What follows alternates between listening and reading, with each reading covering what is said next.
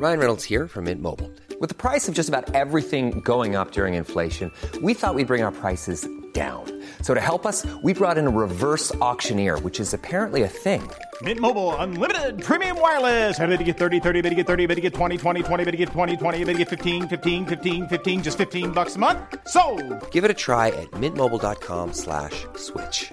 $45 upfront for three months plus taxes and fees. Promo for new customers for limited time. Unlimited more than 40 gigabytes per month. Slows. Full terms at mintmobile.com.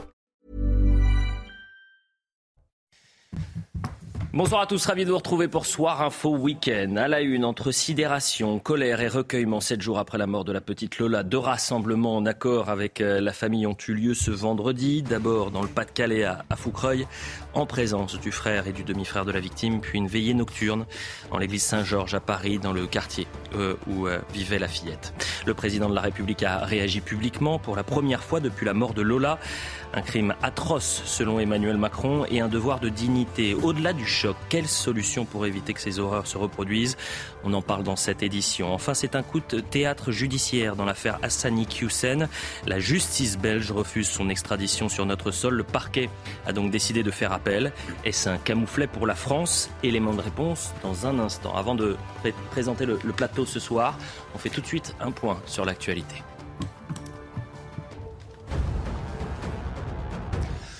Accord des 27 pour tenter d'endiguer la flambée des prix de l'énergie. Nous avons désormais une très bonne feuille de route, a déclaré la présidente de la Commission européenne, Ursula von der Leyen. De nombreux points restent encore à trancher. Les négociations des prochaines semaines s'annoncent difficiles. La justice belge refuse la remise à la France d'Hassan Iquisen. Elle estime que les faits reprochés aux prédicateurs ne sont pas suffisants pour constituer un mandat d'arrêt européen. Dans le même temps, les avocats de l'imam attaquent Gérald Darmanin pour diffamation à l'encontre de leurs clients. Le profil du suspect du refus d'obtempérer en Gironde dévoilé. L'auteur des faits est connu des services de police. Il aurait consommé du cannabis le jour des faits. Ce mercredi à Saint-Aubin de Blaye, un gendarme a été grièvement blessé. Le conducteur avait pris la fuite avant de se présenter à la gendarmerie hier. Et puis deux départements placés en vigilance orange, l'Ardèche et la Drôme sont concernés. Des pluies pouvant avoir un caractère orageux selon Météo France. Les cumuls pourront atteindre 100 à 120 mm en 24 heures. Voilà pour le point sur l'information. Autour du plateau ce soir, Karima Brick. Bonsoir Karima. À vos côtés, vous êtes avec Yohann Usaï, journaliste Bonsoir, du service politique. Merci d'être avec nous. Avec euh, Jean Messia, président de l'Institut Apollon. Bonsoir, cher Jean. Euh, Amaury Bucco est avec nous, journaliste au service police-justice de CNews. Nathan Dever également est présent. Bonsoir, Nathan. Et Marc Varno, chef d'entreprise et habitué du vendredi. Merci d'être présent Bonsoir, sur Eliott, ce merci. plateau. On commence évidemment avec euh, euh, l'émotion euh, de toute la France euh, autour de l'affaire euh, Lola, euh, puisqu'on est sept jours pile après euh, la découverte macabre de son corps. Et finalement, on va essayer de comprendre pourquoi euh, finalement cette euh, émotion, cette douleur et aussi la colère, euh, finalement, c'est étendu sur tout le territoire. Vous avez des hommages qui vont se dérouler tout au long du week-end. Et finalement, ça a pris un certain temps. C'est-à-dire que les deux premiers jours, pas grand monde en, parlait, euh, pas grand monde osait de poser les mots sur les mots euh, MAUX. Et finalement, ça se, ça se dissipe et ça se développe. Il y a eu deux euh, images très fortes aujourd'hui euh, pour deux hommages en la mémoire de Lola, euh, victime, on le rappelle, d'un acte barbare il y a sept jours. D'abord à Fourquereuil, dans le Pas-de-Calais, alors que là, ce sont les images à, à Paris.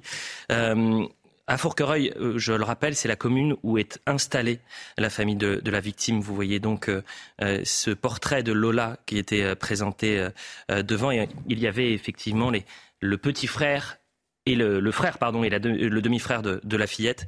Et puis à droite, vous avez cette veillée nocturne dans un quartier qui est encore sous le choc, le quartier du dans le 19e arrondissement de Paris.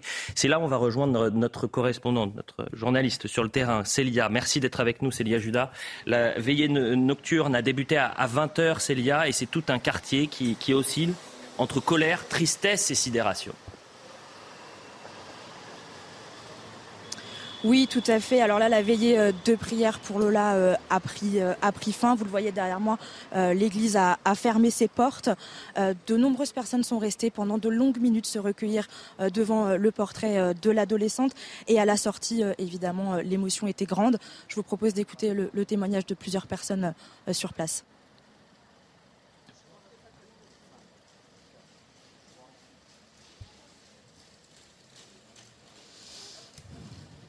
Alors Célia, malheureusement il y a un problème euh, technique. On, entendra dans un instant, je ne sais pas si vous m'entendez Célia, on entendra dans, un instant ces témoignages. Racontez-nous peut-être euh, euh, ce que vous ont raconté ces personnes à votre micro ce soir. Alors les personnes qui ont témoigné à notre micro nous ont dit, comme vous l'avez précisé tout à l'heure, être pour beaucoup en colère, ne pas comprendre ce qui s'est passé, être attristé par, la situation. Des personnes pour qui venir ce soir était important, à la fois pour rendre hommage à Lola, mais aussi pour se retrouver, pour penser à elle et lui témoigner, lui témoigner tout, voilà, toute la présence qui lui est due. Merci beaucoup Célia Judas. On va justement écouter euh, l'un des témoignages que vous avez pu recueillir pour CNews et, et cette euh, mère de famille qui habite dans ce quartier. Et c'est la première question que je vais vous poser, c'est-à-dire que sept jours après le drame, euh, la tristesse, la sidération ne s'estompe absolument pas, absolument pas, bien au contraire. Donc on écoute ce témoignage. Ça fait très très très mal, comme toutes les mamans. Ça me blesse, ça me blesse très mal pour voir une petite fille avec plein de vie, plein d'avenir et sans sa vie est envolée comme ça, euh, ça fait très mal. Donc ça, c'est l'hommage qui a été rendu euh, ce soir à Paris. Il y a eu un autre hommage à 17h30 à Fourcueil, euh, donc dans le Nord-Pas-de-Calais, où il y avait le petit frère, le frère, pardonnez-moi, et le demi-frère de, de Lola. Et on écoute ces témoignages également. Je suis grand-père, père évidemment, et c'est une marque de reconnaissance pour cette famille qui, est en souffrance aujourd'hui et, c'est inacceptable. On est parents, père, mère, euh, donc on comprend pour euh, la petite. Hein. C'est très important, ça nous, ça nous éprouve, toute la famille, tout le village, tout le monde est éprouvé. Ça aurait pu être mes enfants. Et c'est horrible ce qui arrive à nos enfants en ce moment, ça. Pour tout, ce qui se passe, quoi. Ça devrait pas arriver. C'est un cercle de violence aux parents. Et qu'elle repose en paix, ce petit ange. Moi, je suis bouleversée. Je suis une maman et je suis bouleversée. Voilà. Toi aussi. Ah, on, a, des enfants du même âge en plus, donc euh, voilà. C'est dingue, je trouve, parce qu'elle avait 12 ans, j'ai 11 ans, quoi, ça aurait pu m'arriver. Je lui avais écrit euh, Lola, c'est vraiment triste ce qui t'est arrivé. Je ne te connaissais pas, mais cet événement m'a chamboulé. Paix à ton âme. Peut-être avec vous, Karim Abric, sur ces témoignages qui s'enchaînent ces, derniers jours. Et, on a entendu cette, petite fille de 11 ans qui dit Mais elle avait 12 ans, euh, ça aurait pu euh, m'arriver. Ce, choc qui traverse les générations aujourd'hui et qui traverse le territoire. Absolument. J'allais dire, cette semaine, vous savez, il y a eu euh, beaucoup dans, la classe politique. En fait, ça a été une grande déception. La réaction, tout le monde s'envoyait là d'un côté comme de l'autre, des insultes et tout ça. Et quand je regarde le peuple français, les jeunes, les mères, les pères qui vont comme ça témoigner, je trouve que le peuple français est très digne. Le peuple français a été particulièrement ébranlé par cette histoire parce qu'on touchait vraiment un tabou profond, un absolu, donc faire du mal à un enfant dans des circonstances absolument horribles en plus. Mhm. Tout le monde a été extrêmement touché. Donc la réaction du peuple français, je pense, c'est aussi cet appui qu'il donne à la famille de Lola. Et je pense que sa famille, justement, a besoin euh, de, cet amour, de cet appui, de cette solidarité. Marc Varnaud, il y a la sidération, on le disait, il y a la peine, la colère. Est-ce que dans cette période-là, il faut aussi se poser les questions sans tabou euh, sur euh, les raisons de, ce drame? Est-ce que ce drame aurait pu être évité? Toutes ces questions, on peut se les poser aujourd'hui? On peut se les poser et, on, doit se les poser. On doit se les poser. On doit se les poser parce que cette affaire, cette affaire-là, Aujourd'hui, les, Français sont sidérés par cette affaire, parce que cette affaire, elle cumule un, certain nombre de, soucis qu'a la société française depuis très longtemps, qui sont le problème des étrangers de situation irrégulière, de la, délinquance, de, la, pédophilie, de, la violence contre les enfants. Et donc vous avez un phénomène d'identification qui est très fort, pas uniquement à mon avis à cause du fait que cette petite avait, avait 12 ans, mais aussi à cause du fait que malheureusement, il y a une très grande partie de la délinquance aujourd'hui en France qui est le fait d'étrangers. Hum. Et donc du fait, à force d'entendre de, ça et, de voir que finalement il ne se passe pas grand-chose, on risque d'avoir un phénomène comme celui qu'on avait eu à Outreau à l'époque. Vous vous souvenez, cette espèce d'affaire, enfin cette affaire qui avait euh, défrayé la chronique à juste titre et qui avait vraiment ébranlé les Français. Cette affaire de Lola risque d'ébranler les Français. Jean Messia. Oui, je crois que l'indignation, si vous voulez, elle s'explique par euh, l'accumulation d'une délinquance et d'une criminalité euh, d'origine immigrée depuis des années et des années. Le nombre d'affaires, euh, on ne les compte plus. Euh, et c'est véritablement ça qui, effectivement, aujourd'hui, donne le sentiment aux Français d'une sorte de, de, ras-le-bol, d'une sorte de choc qui finalement s'exprime dans, dans cette indignation générale, nationale, qui a mis effectivement un peu de temps à arriver, mais euh, voilà, c'est un peu, si vous voulez, on a, beaucoup parlé de George Floyd ces, euh, ces, ces derniers jours, ces dernières, euh, ces dernières semaines. C'est un peu comme ce qui s'est passé aux États-Unis. C'est-à-dire que le, meurtre de George Floyd par un policier américain dans un contexte où depuis des années, il y avait un problème entre la police américaine et la population noire sur fond de racisme, etc., fait qu'un événement a, fait exploser la marmite. Eh ben, en fait, je crois, euh, je, je crois que Lola, c'est pareil. mais je crois que c'est incomparable parce que vous n'aurez jamais de mobilisation à, New York, Washington, Los ah, Angeles euh, pour la petite Lola. Donc c'est absolument incomparable. Ah, c'est incomparable dans ce sens-là, mais euh, ce que vous êtes en train de dire finalement, à, juste titre d'ailleurs, c'est que nous vivons sous l'empire d'une idéologie qui est hémiplégique. Mmh. en tout cas, dont l'indignation est hémiplégique. C'est-à-dire qu'elle va s'indigner euh, elle, a, si vous voulez, comme, euh, comme des godets dans, la palette dont il faudrait respecter les codes couleurs. Hein. Mhm. C'est-à-dire qu'il faudrait que les victimes soient d'une certaine couleur, les coupables d'une certaine couleur ou de certaines origines, euh, au choix. Mhm. Et effectivement, lorsque ça tombe dans les bons godets, là, vous avez une explosion de l'indignation des élites dirigeantes. Mais évidemment, lorsque les codes couleurs ne sont pas respectés ou sont brouillés, eh ben là, euh, c'est la léthargie et l'accusation de récupération d'indécence et d'instrumentalisation. Je me tourne vers vous, Johan Usaï. Je rappelle que vous êtes journaliste euh, politique euh, à CNews. Emmanuel Macron qui a réagi pour la première fois publiquement. C'est-à-dire qu'en début de semaine, il a reçu à l'Élysée la famille de Lola, mais pour la première fois, et c'était à Bruxelles cet après-midi, il a réagi.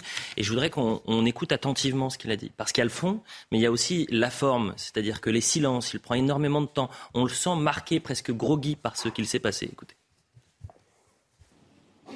Je pense que qu'est-ce qui, qu'est-ce qui nous touche tous? C'est l'atrocité de ce crime. C'est l'atrocité de ce crime. Et c'est aussi ce qu'il a de,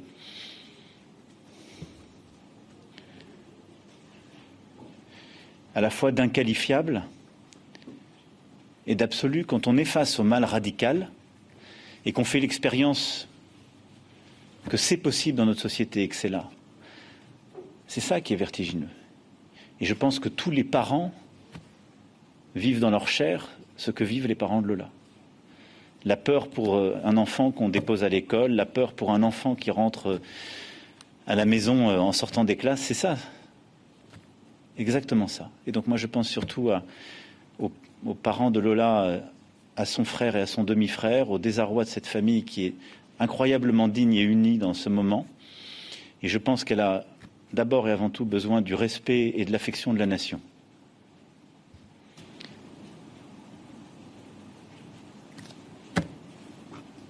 Avant toute chose. Johan Usaï, comment vous décrypter, décoder, euh, et dans le fond et dans la forme. Hein. C'est surtout la forme qui m'a marqué, moi, cette déclaration. mais l'émotion étreint tous les Français. Je crois que le chef de l'État n'est pas à part des autres hommes et femmes de notre pays. Enfin, il, eh, il, a, un cœur qui bat comme tout le monde. Je mhm. crois qu'il est touché par cette affaire. Il n'y a aucune raison qu'il ne le soit pas. Donc moi, je, crois, hein. je, crois que, je crois que le chef de l'État euh, euh, et, juste et sincère quand il dit ça. Il n'y a aucune raison de penser que, que, ça sonne faux. Non, pardon. Attendez, Jean Messia. C'est pas ce que je dis, la sincérité. Hein. Mais est-ce que, euh, parce qu'on a eu des déclarations de chefs d'État après des drames, que ce soit des attaques terroristes, etc. Le ton, par exemple, de François Hollande après les attentats du 13 novembre est extrêmement ferme. Il n'y a aucun vertige qui le, qui le touche. Vous voyez ce que je veux dire? Enfin, le ton de François Hollande le soir des attentats du 13 novembre, pardon, il prend la parole à l'Élysée, il est fébrile, il a la voix qui tremble. On a l'impression qu'il Ah oui, vous avez cette sensation-là. Ah, ah, oui, oui, clairement. Donc euh, les chefs d'État sont euh, des êtres humains comme tout le monde, et je mhm. crois qu'il ressent une émotion comme nous la ressentons tous. Euh, il ne s'exprime pas évidemment sur la polémique actuelle. Non. je crois que ça viendra plus tard. Ça devra venir plus tard parce que la question des OQTF, la question de, de l'immigration qui est posée par l'opposition, mais pas seulement, est une question qui est légitime et qui est à ce point forte et préoccupante qu'elle mm. ne peut relever que de la Première ministre ou du chef de l'État. Moi, je veux dire un mot quand même. Il y a, cet aspect-là, l'émotion, bien sûr, qui est légitime, qui doit nous interpeller. Bien sûr. ce qui m'a beaucoup interpellé durant cette semaine, c'est, ce sont les propos aussi radicaux de certains Français qui réclament la peine de mort, qui demandent à peut-être qu'on puisse s'asseoir sur l'état de droit pour aller plus vite. Ce sont des propos extrêmement inquiétants qui, qui moi, me choquent. Et c'est pour ça que je crois qu'il faut que le gouvernement se préoccupe réellement de la situation. Parce que quand on commence à vouloir s'asseoir sur les principes républicains euh, ou sur l'état de droit, c'est qu'il y a un problème sérieux dans ce pays. Et donc que les politiques feraient bien de s'en emparer avant que les Français ne se radicalisent dans leurs choix et dans leurs propos. Johan Usaï, c'est très intéressant ce que vous dites. Et j'ai l'impression de vivre les mêmes débats post-attentat.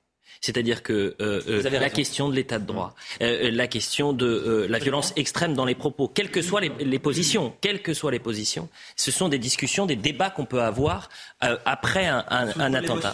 pardon, excusez-moi, mais après vous donnerez la parole à Nathan. L'état de droit n'a pas su protéger cette petite Lola. Et je vous rejoins. Excusez-moi, donc on peut, on peut toujours faire la danse du ventre à l'état de droit et se gargariser de l'état de droit en, attendant, l'état de droit est infoutu de, de respecter les Français.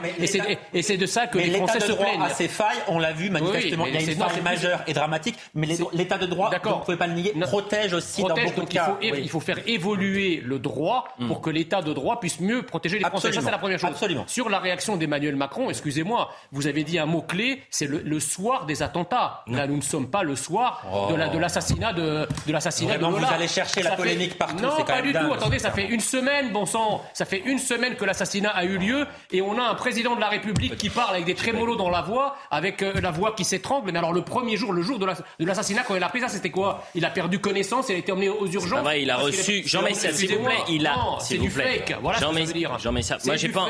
Écoutez, on va pas faire de la psychologie de comptoir sur ce plateau. Déjà d'une chose, d'une part. La deuxième, c'est que euh, c'est une vraie question. Pourquoi il, il réagit au, Certains diront aussi tardivement, ça fait sept jours. et après, il a quand même reçu, et je l'ai dit dès le début, il a reçu en début de semaine la famille. Quatre jours après. Quatre jours après peut-être, mais voilà, l'enquête se fait. Hein. En revanche, ce qui est, intéressant, ce qui est intéressant, et je, en fait, la colère de Jean Messia, elle s'explique pour une chose, c'est-à-dire que tout au long de cette semaine, vous ne pouviez pas avoir un débat, que ce soit à l'Assemblée nationale ou au Sénat, et là je me tourne vers vous, euh, euh, Nathan Dever, c'est-à-dire que l'opposition a évidemment euh, conscience du drame que c'est, de l'émotion et, du respect qu'on doit avoir pour la famille. Mais il y a des questions qui se posent, que ce soit pour les obligations de quitter le territoire français, euh, pour la question de, la protection de ses, enfants, sur peut-être aussi une question de l'immigration massive. Ce sont des questions qu'on a le droit, en tous cas que l'opposition a le droit de se poser. Or, ces questions, le gouvernement à l'Assemblée nationale et au Sénat, refusé de répondre c'est un, problème très, très lourd parce que d'abord, quand vous parlez d'émotion, on peut se demander quelle est la nature de cette émotion. Il me semble, peut-être que je me trompe, que c'est pas seulement de l'identification, de se dire mon enfant aurait pu être à la place de, Lola. Moi, je pense que c'est la terreur. Pardon? C'est la terreur. C'est la terreur, et c'est ce que j'allais dire. J'allais dire, c'est une confrontation à la monstruosité. Oui. Et c'est vrai que dans la criminologie, mhm. des crimes qui sont aussi cruel, aussi barbare et aussi gratuit et inexplicable, hmm. euh, c'est extrêmement rare. Il y a une catégorie en droit pénal qui est un peu floue, un peu complexe, qui est la catégorie d'actes de barbarie. C'est quand, euh, dans un contexte qui est d'ores et déjà criminel, hmm. il y a des actions extrêmement, euh, exactement comme les, manières dont a été assassinée Lola, hmm. qui sont injustifiables. Qui dit injustifiable dit inexplicable. Et je suis assez d'accord avec, avec ce que disait Johan sur un point. C'est que face à cela, qu'il y ait des réactions. C'est humain, hein, parfois, des, parents qui, ont, qui se disent Moi, si on touchait à mon enfant, la personne qui ferait ça, j'aurais envie de le tuer, j'aurais envie de me venger. Qu'il y ait des réactions de cette nature, c'est humain, ça fait partie de la psychologie humaine. Mais ce qui fait la, la nature, peut-être, de la politique française, c'est-à-dire de l'attachement à l'état de droit, c'est la lucidité sur le fait que la politique ne doit jamais rentrer dans ces émotions-là. Et ce pour deux raisons. D'abord parce que des faits de cette nature, il me semble que si tous nos commentaires, en quelque sorte, sont presque vains. Non pas qu'il ne fallait pas commenter, mais c'est-à-dire qu'ils ne vont jamais arriver à l'explication totale de pourquoi il y a eu ce mal absolu. Peut-être la seule chose d'exprimer ça, ce serait de faire un film ou d'écrire un roman. Ce serait, si vous voulez, qu'il y a des solutions peut-être politiques. Pas par le concept. Euh, euh, Amaury, on va voir euh, l'enquête qui va quand même assez vite avec vous dans un instant. Je, je, préviens le docteur Stéphane Clerget qui est en direct avec nous. Il est pédopsychiatre et j'aurai deux trois questions à lui poser dans un instant. Mais d'abord sur l'enquête Amaury, je rappelle que vous êtes journaliste au service police-justice de CNews. Alors donc l'enquête en fait. Elliot, elle est allée très rapidement au début, en fait, très tout simplement parce que là, on a tout de suite retrouvé le corps de Lola dans une malle. Donc on avait le corps, donc on a pu faire des autopsies très rapidement. Le lendemain, on a pu l'interpeller directement, donc ça allait très vite. Elle est passée aussi rapidement aux aveux devant les policiers. Elle a, elle a fait d'ailleurs des aveux. Elle a expliqué comment elle l'avait tué, qu'elle lui avait pris une douche, etc. Et finalement, tout ça est allé très vite. Elle a également évoqué le, mobile, hein, la vengeance avec un, un passe Vigie qui ne l'aurait pas été délivré par la mère de Mola, de, de pardon, de Lola, excusez-moi. Et euh, mais alors, ce qui est intéressant aujourd'hui, c'est la vraie question qui se pose, c'est le profil finalement de Dabia, hein, la, la, la, principale suspecte qui a été placée en détention provisoire à la maison d'arrêt de Fresnes. Et alors, Aujourd'hui, on se demande ah, pourquoi elle a fait ça, est-ce qu'elle était folle, etc. Alors, il y, a plusieurs choses maintenant qu'on commence à comprendre. C'est d'abord la première chose, c'est que euh, la santé euh, mentale de Dabia, elle est compatible, compatible pardon, avec la détention, oui. puisqu'elle a été placée en prison. La deuxième chose, c'est sa sœur a expliqué qu'elle avait tendance à parler toute seule la nuit, qu'elle était un petit peu dérangée, mais bon, euh, pas plus que ça. La deuxième chose, c'est son parcours hein, qui montre qu'elle n'était pas totalement en marge de la société, comme on l'a dit au début. Elle avait finalement sa famille qui était présente en France, elle avait suivi une formation. Mhm. Euh, la troisième chose, ce sont aussi ses comptes sur les réseaux sociaux. Alors ça, c'est intéressant. Ils sont encore ouverts. C'est-à-dire que vous allez sur le réseau TikTok. TikTok, ça a été fermé. Ah, parce que moi, hier soir, euh, euh, par exemple, j'ai découvert euh, le compte TikTok de, la suspecte. Et vous y allez, vous avez des, vous la voyez, on est loin du, profil complètement marginal. On voit une femme maquillée, coquette, coquette, coquette, joyeuse, épanouie, enfin assez banale en fait. Oui. Et puis, et puis en fait, c'est ça, c'est presque le pire en fait dans cette affaire quand on commence à découvrir le profil de Dabia, c'est qu'elle n'est pas du tout la folle ou la marginale qu'on a imaginé. Et c'est pire parce qu'on se dit, mais elle n'a pas fait ça par pure folie. Finalement, il y a peut-être une raison derrière, et c'est ce qui est finalement le plus incompréhensible aujourd'hui. On est en direct avec le docteur Stéphane Clerget. Je rappelle que vous êtes pédopsychiatre. Merci d'être avec nous, euh, euh, docteur. J'imagine que vous avez entendu les, témoignages au début de l'émission euh, et on a entendu cet enfant qui a réagi à notre micro et elle a peut-être eu, les mots les plus touchants, c'est-à-dire qu'elle disait moi j'ai 11 ans, finalement ça aurait pu être moi. Qu'est-ce qu'on peut dire à ces enfants qui sont aujourd'hui en extrême souffrance, qui étaient peut-être camarades de, la petite Lola et qui maintenant ont peur d'aller à l'école, peur de rentrer chez eux seuls. Comment on peut les aider aujourd'hui? Il n'y a pas que ces enfants-là, ça, a touché vraiment beaucoup de, collégiens. À un âge où justement commence un peu l'autonomie. C'est en général à l'entrée au collège où les parents laissent les enfants euh, aller seuls à l'école en étant rassurés du simple fait que les enfants aient un smartphone. Et donc on voit que finalement les smartphones et même les caméras de surveillance, toute la technologie qui nous rassure et qui fait qu'on laisse les enfants euh, être autonomes, eh bien finalement ça n'empêche pas euh, un crime pareil. Donc euh, oui, il y a une véritable inquiétude chez les adolescents, chez les parents aussi, bien sûr. Hmm. Donc c'est une inquiétude qu'il faut évidemment entendre, comprendre mais il n'y a évidemment pas de paroles qui vont garantir euh, un préado euh, qu'il n'y hmm. a aucun risque dans la rue. Euh, on parlait du profil de la principale suspecte et on voyait ce décalage entre les premiers éléments de l'enquête. on parlait d'une femme marginale, sans domicile fixe. Et finalement, quand on creuse un petit peu, qu'on voit ses réseaux sociaux, on découvre une femme apprêtée qui était connectée, surconnectée, qui publiait d'ailleurs régulièrement sur les réseaux sociaux. Une femme, allez, j'ose dire, quasi moderne, euh, qui vivait dans son temps. Euh, quel est le, regard que vous portez sur ce profil-là, docteur? Ben, de toute façon, ce qu'on peut dire, si, effectivement cette personne est, bien la coupable, ce qu'on peut dire, c'est qu'il s'agit d'une criminelle et d'une euh, pédophile, puisque je crois qu'il y a eu une agression sexuelle également sur l'enfant. derrière des profils de criminels pédophiles, il y a des personnalités extrêmement diverses. Euh, ce qu'il faut se garder d'affirmer sans avoir expertisé euh, la suspecte, c'est d'affirmer qu'elle souffre d'une pathologie mentale, comme j'ai pu l'entendre, type schizophrénie ou mmh. paranoïa. Pour l'instant, rien ne peut l'affirmer. Il y a des criminels qui ne sont pas psychotiques et tous les psychotiques euh, sont loin d'être des criminels. Il faut faire attention à ne pas trop discriminer non plus euh, les malades mentaux. Euh, il y a beaucoup de criminels qui ne le sont pas. Donc pour l'instant, on ne peut pas affirmer qu'elle est malade mentale Bien sûr. sous prétexte qu'il y a quelques personnes qui ont dit qu'elle parlait la nuit. Euh, L'éducation, elle peut être aussi liée à des, toxiques. Bien sûr, docteur. Ce que je vous propose, c'est qu'on ait une petite page de publicité. Vous restez avec nous, euh, docteur. On continue d'en parler euh, ce soir et je pense qu'on on en parlera largement jusqu'à minuit. Euh, on va se poser toutes les questions sans tabou, sans crainte, évidemment, mais en essayant de, de rester le, le, plus correct possible. Mais ça, j'ai confiance en vous. A tout de suite sur CNews. Soir Info Week-end, la suite. Toujours avec Jean Messia, Marc Varno. Ils ont euh, échangé leur, euh, leur place, chers téléspectateurs. Pourquoi? Parce qu'il y avait de l'électricité dans l'air entre euh, Jean Messia et Johan Usaï. Donc c'est mieux de vous avoir face à face que côte à côte. Et en plus, la pauvre Karima, elle avait vos postillons. Donc on s'est dit, on va vous mettre face à face. Et, puis ça, ça, reste bon enfant. Bon, effectivement, toujours. Amaury Bucco est toujours présent. Nathan Dever est là. On fait un point sur l'information. On reste sur cette affaire Lola. Et on va se poser une question importante. Est-ce que ce drame, il aurait pu, il aurait dû être évité. Très intéressant également d'écouter euh, Gérald Darmanin, qui était présent dans Face à Baba hier, trois heures durant. Il a répondu à toutes les questions. Toutes les questions, il a répondu, le ministre de l'Intérieur. Et cette semaine, c'est le seul à répondre aux questions de ses opposants. C'est toujours intéressant de voir qui se cache et qui est devant. Le point sur l'info. L'Union européenne prévoit une aide d'1,5 milliard d'euros par mois pour l'Ukraine, annonce de la présidente Ursula von der Leyen à l'issue d'un sommet des 27. Il est important d'envoyer un signal à l'Ukraine, a estimé la chef de l'exécutif européen. Elisabeth Borne présente 22 chantiers relevant de la planification écologique. Ils concernent les domaines de la vie quotidienne comme la mobilité, le logement et la consommation. La Première ministre souhaite faire de la France une nation verte. Un Conseil national de la refondation sur le climat et la biodiversité s'est tenu aujourd'hui. Et puis Franck Ribéry met un terme à sa carrière dans une vidéo diffusée sur les réseaux sociaux. Le footballeur de 39 ans dit souffrir de douleurs persistantes à un genou. Une retraite après 22 saisons de carrière professionnelle.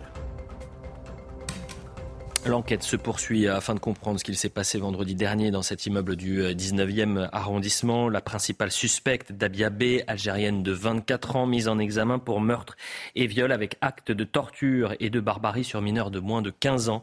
Elle est euh, incarcérée à, Fresnes. Elle était euh, soumise à une obligation de quitter le territoire français et cette obligation de, quitter, euh, obligation de quitter le territoire français n'a pas été respectée. Et moi, il y a un chiffre qui m'a marqué, et, dites-moi si je me trompe, Maury, mais en 2021, vous aviez 7000 OQTF qui ont été euh, soumises à euh, des Algériens. Sur les 7000, il y, en a eu 22, je crois, qui ont été exécutés.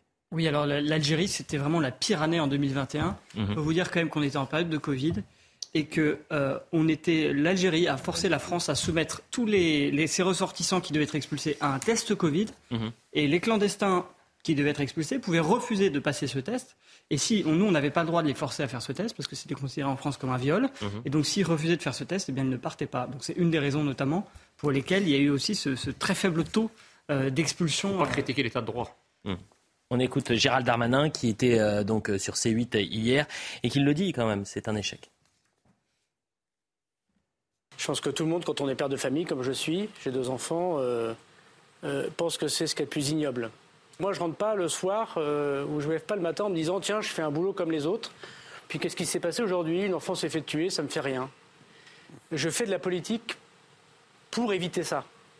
Parfois, on a des échecs et à chaque fois qu'il y a la mort de quelqu'un, à chaque fois qu'il y a un assassinat d'enfant, il y a un échec de la politique, il y a un échec de la société, il y a un échec de la politique, évidemment. La mise intérieure est, est responsable de ce qui se passe dans le pays. Mais euh, je veux vraiment persuader les uns les autres qu'on fait au mieux. On n'est peut-être pas les meilleurs, ça c'est aux électeurs de le juger aux élections, mais on fait au mieux. Marc Varnaud, euh, vous le croyez quand il dit ça? On fait au mieux? Écoutez, euh, je ne sais pas s'il faut le croire ou pas le croire. Ce qui est, certain, c'est qu'aujourd'hui, dans l'ADN des crimes de sang, on a systématiquement la récidive ou l'OQTF. Juste aujourd'hui, aujourd'hui, on a deux, deux affaires qui ont défrayé à la chronique.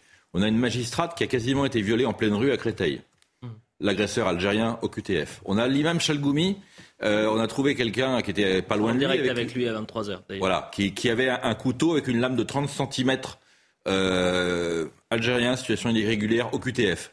Alors oui, je pense qu'on pourrait quand même peut-être, au nom de l'état de droit, puisque le fait de remettre en cause l'état de droit est à chaque fois un scandale, au nom de l'état de droit, on pourrait quand même revoir immédiatement un certain nombre de choses. Je crois qu'il faut arrêter de se dire on a l'Europe, on a les lois, on a la Convention franco-algérienne, on a ceci, on a cela. Il faut tout mettre à plat et dire voilà, qu'est-ce qu'on veut? On veut protéger les Français? On veut éviter que ces choses se, reproduisent? Il faut prendre des décisions fortes.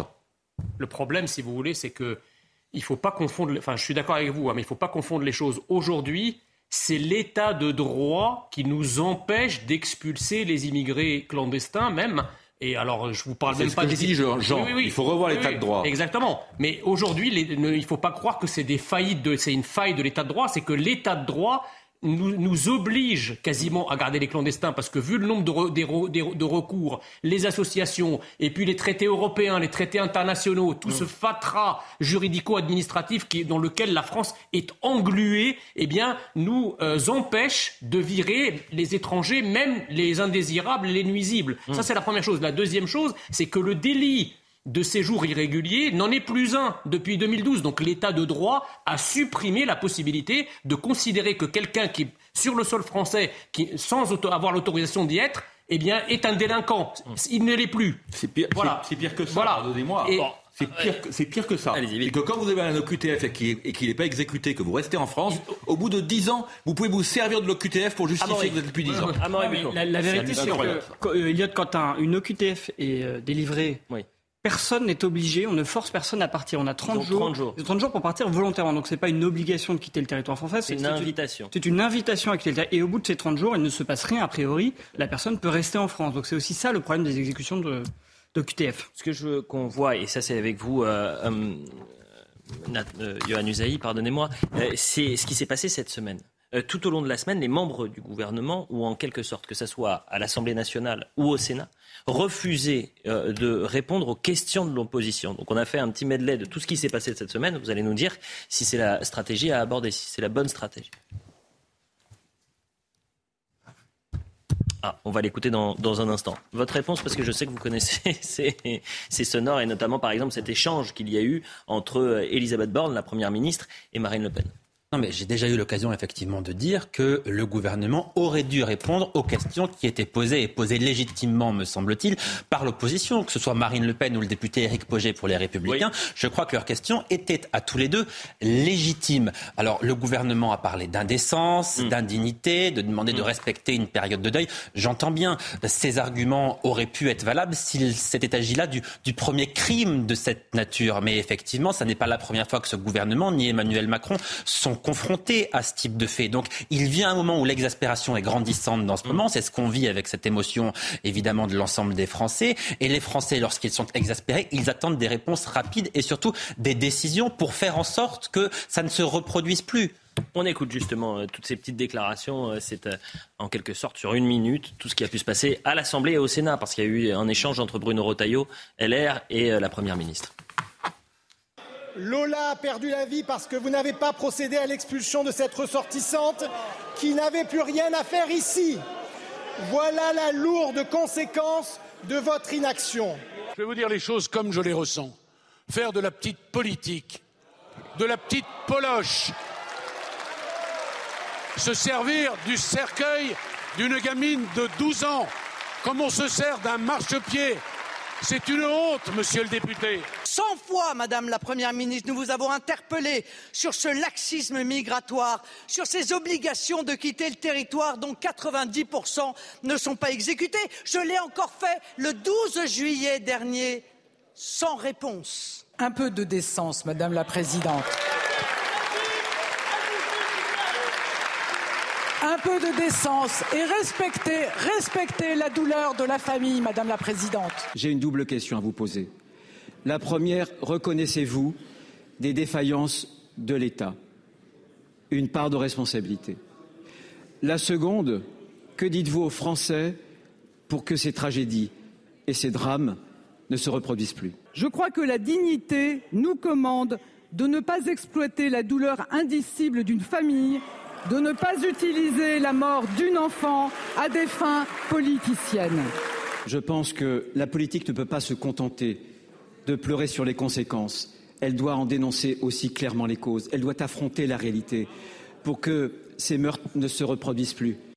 Brique, euh, là aussi, on, voit tout le décalage, la difficulté que peut avoir la chef du gouvernement, c'est pas n'importe qui, Elisabeth Borne, à refuser euh, toute question, que ce soit euh, de la droite côté du Rassemblement national ou les républicains. Oui, c'est pour ça que ça littéralement, ça a dégénéré. C'est pour ça que je disais que la classe politique mm. était extrêmement décevante parce qu'il y a une obligation de répondre à un moment donné sur un ton peut-être effectivement serein, mais il y a une obligation de répondre. Mm. Et en mettant des mots comme, euh, euh, bon, euh, récupération, des choses comme ça, c'est qu'on se cache. On se cache sur le courage politique. On ne va pas au-delà de ça. Mm. On n'est pas capable d'assumer ses responsabilités.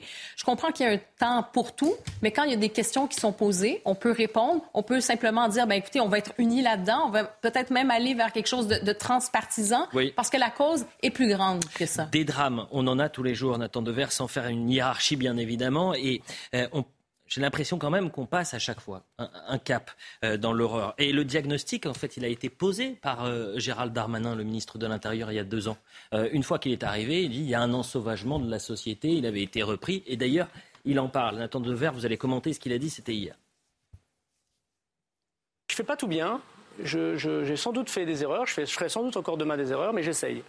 Et d'abord, en tout cas, je me voile pas la face. Quand j'ai été nommé ministre de l'Intérieur, un mois après, j'ai dit qu'il y avait un ensauvagement dans notre pays. Tout le monde m'est tombé dessus. Moi, justement, je dis les mots sur les choses parce que c'est ce que vous ressentez, c'est ce que ressentent tous les Français. Il n'y a rien de pire que quelqu'un qui va voir son médecin et lui dit Je suis malade. Et le médecin dit Non, non, vous n'êtes pas malade, c'est un sentiment d'être malade. Je pense que ça, ça rend fou les gens.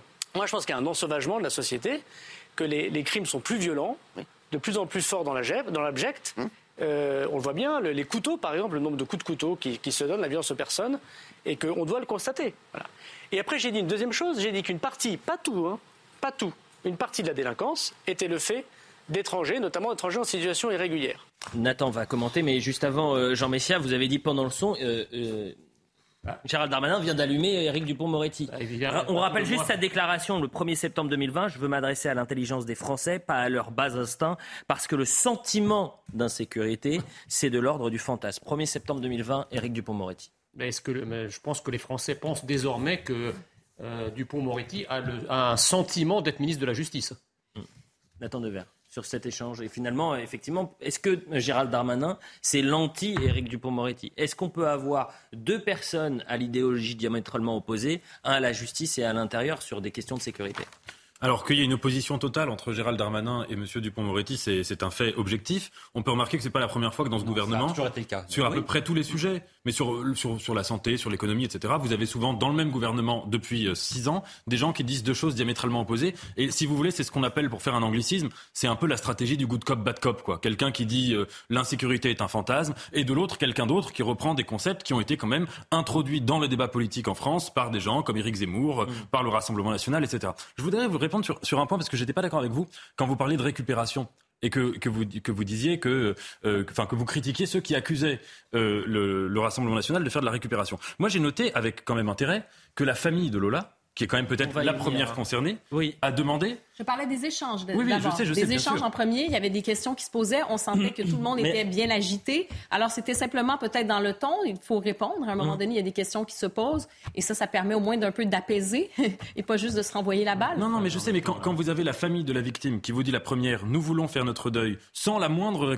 récupération politique. Et c'est venu, et c'est venu, c'est venu des jours plus tard. C'est venu des jours plus tard. Il y a un certain nombre de partis politiques, c'est leur affaire qui ont une sorte de calendrier où il y a un certain nombre de thèmes qu'ils veulent imposer dans le débat. Et encore une fois, c'est leur droit. Attends, la déclaration de Bruno Retailleau qu'on a entendue, vous avez l'impression que c'est de la récupération politique ou c'est euh, la, la, question d'un responsable politique qui dit à, à la chef du mhm. gouvernement, Madame la ministre, ça fait deux ans, trois ans, quatre ans, euh, que sais-je, qu'on vous dit, euh, il y a un problème entre euh, l'immigration qui est peut-être un peu trop massive sur notre territoire et que cette immigration, de cette immigration, il y a une partie de l'immigration qui est liée à l'insécurité et que peut-être que les Okutoyev, il va falloir les exécuter. Est-ce que c'est indigne de poser cette question? La déclaration de, de, de M. Retailleau, vous l'avez montré en comparant aux autres. Sur le point de vue de la rhétorique, il y a plus de décence républicaine, je suis d'accord avec vous. Mais il n'empêche que à partir du moment où il dit cela, encore une fois, je ne fais que constater, j'analyse pas.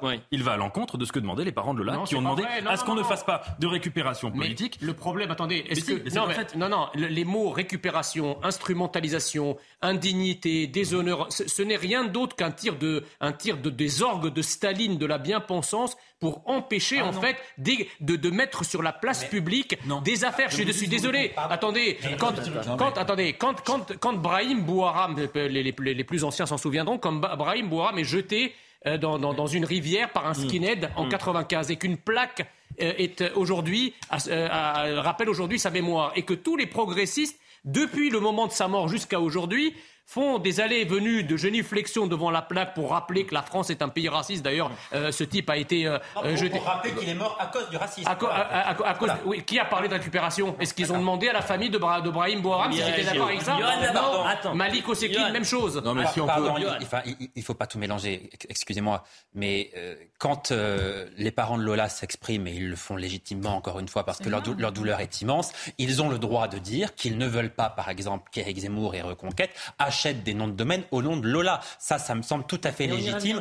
Non mais, non mais pardon, mais, on, mais si, mais on, pardon, mais on, parle des parents. Les parents ont demandé à ce que des noms de domaine au nom de Lola ne soient pas achetés. Excusez-moi, mais effectivement, ils n'ont jamais refusé les rassemblements. Mais, après, mais après, les parents de Lola, euh, malgré leur douleur, hmm. ne peuvent pas demander à ce que cette affaire ne soit pas dans le débat public. Parce que, parce que, pardon, mais cette affaire, cette affaire les dépasse. Hélas pour eux, malheureusement pour eux, je ne sais pas, mais cette affaire les dépasse parce que c'est devenu un fait de société, un fait, hélas, ce n'est pas la première fois. Et effectivement, on voit bien que, euh, souvenez-vous, Emmanuel Macron, euh, au début de son premier quinquennat, attentat à la gare de Marseille, euh, deux jeunes femmes tuées à l'arme blanche par un clandestin qui était sous le coup de nos QTF. Donc on voit que c'est quand même un problème récurrent et qu'il faut traiter ce problème. Marc. Oui, plusieurs, plusieurs, plusieurs éléments. D'abord, si on s'intéresse un tout petit peu à ce qu'en pensent les Français, les Français à 60% sont pour le placement immédiat en centre de rétention immédiat en centre de rétention de tous les étrangers en situation irrégulière. C'est impossible. Donc vous avez bah non, 700 000 places. Non mais attendez, déjà on parle de l'opinion publique, parce qu'avant de parler de récupération, on parlait de l'opinion publique. La deuxième chose, c'est quand on parlait si euh, d'un temps, on parlait de bad cop, de bad cop, good cop. Il y a aussi peut-être un jeu parfois entre M. Darmanin et M. Dupont-Moretti hmm. de bad cop et de very bad cop, mais il n'y a pas de good cop. Hein. Je prends un exemple, par exemple, quand M. Darmanin parle de la délinquance des étrangers, il y a certains et un. Non, je suis désolé, il y a 90% de la délinquance dans le métro à Paris qui sont le fait des étrangers. Il y a 50% euh, de personnes d'origine étrangère en prison, alors qu'il y a 7% d'étrangers en France. Donc à quoi ça sert de mettre des triples guillemets et à chaque fois des, des espèces de protection verbale sur des choses où tout le monde sait que c'est faux? C'est-à-dire que tout le monde sait que la y a une catégorie de petite délinquance, c'est que des étrangers, à 90%, que des étrangers. Heureusement que le ministre de l'Intérieur ne dit pas tous les immigrés sont des délinquants. Mais, qui disent la vérité. Bah, c'est la vérité qu'une partie de la délinquance est liée à l'immigration. La, seconde chose, il n'est pas de tradition française de faire des agressions et de tuer des gens au couteau dans la rue. ça, c'est une délinquance qui est importée. il faut le dire clairement. Mais il l'a dit. Oui, enfin, il l'a dit. Les attaques un cas, mais c'est tous les jours. Mais non, il dit les attaques au couteau se multiplient. Euh, il nous reste 5 minutes avant la publicité. On sera à 23 heures avec euh, euh, l'imam Chalgoumi euh, qui a peut-être évité le pire et on lui demandera ce qu'il s'est passé cet après-midi dans la mosquée de Drancy. On reviendra évidemment sur l'affaire Lola, mais avec vous, cher Amaury Bucco, je veux qu'on revienne sur ce qu'il s'est passé pour Iqiyoussen, Hassan Iqiyoussen, coup de tonnerre dans l'affaire Hassan Iqiyoussen, la justice belge a, refusé donc l'extradition du prédicateur marocain à la justice française. la décision a été rendue ce vendredi. Hassan Iqiyoussen a été arrêté, je le rappelle, en Belgique le 30 septembre dernier. Qu'est-ce qui s'est passé? Pourquoi Hassan Ekyusen n'a pas été euh, extradé donc de Belgique vers la France. Bah, ce qui s'est passé, c'est que la, justice belge a estimé, si vous voulez, que la, décision euh, d'expulsion d'Ikusen était déjà exécutée, puisqu'Ikusen n'était déjà plus en France. Mhm. Donc la, Belgique a dit, bah, écoutez, Ikusen, il n'est plus en France, donc ça n'a aucun sens de le renvoyer en France pour que vous l'expulsiez de nouveau. Donc on ne va pas euh, exécuter cette, euh, ce mandat européen. Voilà ce qui s'est passé.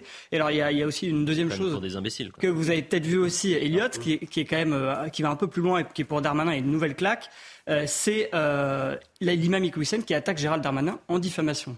Je sais pas si ah, ça, je n'avais pas vu, mais j'avais vu que l'avocate d'Assini Iqwisen a plaidé pendant ce, ce, procès en première instance, ou en tout cas cette, décision en première instance, a plaidé le risque d'un procès inéquitable en France. Est-ce que c'est un camouflet pour, pour la France? Marc Varnaud, très rapidement. Et ensuite, je crois qu'il y a une troisième raison, si je peux me permettre, c'est que dans les conventions européennes ou dans le droit, euh, un pays ne peut pas expulser quelqu'un pour un délit qui n'existe pas chez lui. Hmm. Et le problème, c'est que la Belgique n'a pas le délit pour lequel M. Ibkusen est poursuivi en France.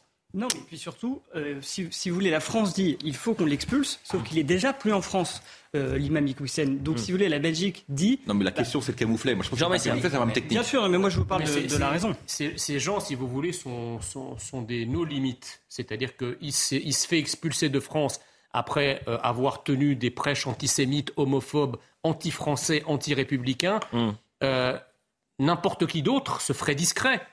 Or là, le culot invraisemblable de quelqu'un qui est hors la loi en France, qui non seulement euh, euh, attaque euh, la décision, mais qui attaque le ministre lui-même. C'est-à-dire que nous sommes véritablement dans une espèce d'entreprise suprémaciste islamique qui, vise effectivement à déstabiliser la République française. Voilà, c'est une entreprise néocoloniale en quelque sorte. Johan. Non, mais il a le droit de porter plainte contre Gérald Darmanin, ma foi, après tout, qu'il le fasse. Non, mais attendez, il a le droit de le faire, qu'il le fasse, on verra bien ce que dit la justice. Manifestement, c'est vrai qu'il se sent fort. Bon, après, vous dites, est-ce que c'est un camouflet pour la France et pour Gérald Darmanin le fait que la Belgique ne veuille pas le renvoyer en France? Oui. Moi, je n'analyse pas la chose comme ça. C'eût été un camouflet, effectivement, si le politique avait pris cette décision, mais là, c'est le pouvoir judiciaire qui a pris une décision à une demande de la justice, mais à une demande politique de la France, effectivement. Ça n'est pas le gouvernement belge qui a répondu directement au gouvernement français. Excusez-moi, ce sont les juges belges qui ont dit le droit belge. Donc, et Amaury, qui a une précision. On, peut le regretter, mais ça me semble important d'être précisé que certaines décisions sont parfois décisions de justice. On a l'habitude de commenter des décisions de justice en,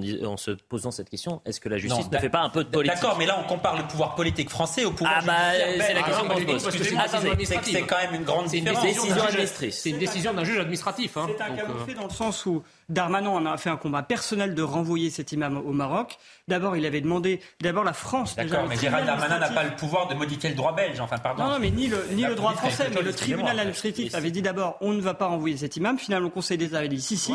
Là, au moment où il devait l'expulser, l'imam s'était enfui en Belgique, et maintenant qu'il est en Belgique et que la Belgique l'a incarcéré en, attente de son logement, la Belgique dit non. Donc, si vous voulez, c'est un peu le troisième coup. La justice belge dit non. Oui. oui, non, mais pour Darmanin qui en a fait un combat, qui voulait montrer faire preuve de fermeté envers les imams, c'est difficile. On de faire le mot de la fin avant la publicité. On reviendra évidemment sur l'affaire Lola à 23h.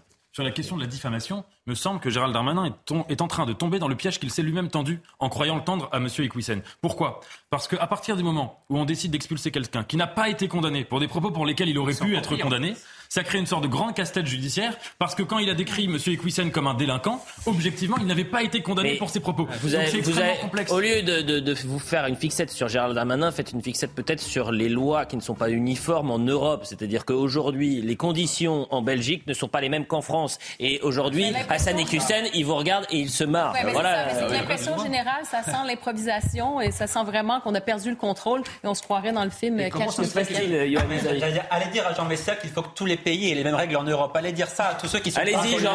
Allez-y, Jean, dites-le. Dites-le, Jean. Là, vous allez le dire. je n'ai pas dit ça, mais moi, ça m'amuse toujours que les, les progressistes nous expliquent, que, nous expliquent que l'imam Iqwisen euh, est, est, viré de France alors qu'il n'a jamais été condamné. En fait, ils rajoutent un problème à leur propre problème. C'est-à-dire, euh, la question, c'est cette justice qui est prompte à convoquer n'importe qui pour le moindre tweet, comment ça se fait qu'elle a laissé tous les juges de France ont laissé Ben non, c'est pas un raté. La publicité, on revient dans un instant. Si ça avait été un identitaire, il aurait été, il aurait été convoqué tout de suite. Mais si vous pouvez parler sans cri, c'est possible. Non, j'essaie de lever la voix pour me faire entendre. Et autre chose, le gaucho progressiste, c'est Yohann Usaï Non, j'ai bien compris qu'il ne parlait pas. C'est pour ça que je n'ai pas réfléchi. Je ne me permettrai pas. Faites attention à ce que vous dites. Allez, la publicité, on revient dans un instant. C'est important de sourire avec une actualité aussi lourde. Ça me fait plaisir d'être avec vous. Plaisir partagé. à tout de suite. Quasiment 23 heures sur CNews. Merci d'être avec nous pour Soir Info Week-end. On poursuit le débat jusqu'à minuit. À la une ce vendredi, le choc, l'effroi. Sept jours après la mort de la petite Lola, 12 ans. Deux hommages se sont déroulés ce vendredi. La famille de Lola appelle à ce que cesse l'utilisation du nom et de l'image de leur enfant à des fins politiques. Est-ce que les rassemblements sont des rassemblements citoyens ou bien euh, font-ils le jeu des politiques? Existe-t-il une instrumentalisation du drame On va se poser ces questions dans Soir Info Week-end. Dans le même temps, l'enquête se poursuit et le profil de la principale suspecte se dessine bien loin de la femme marginale.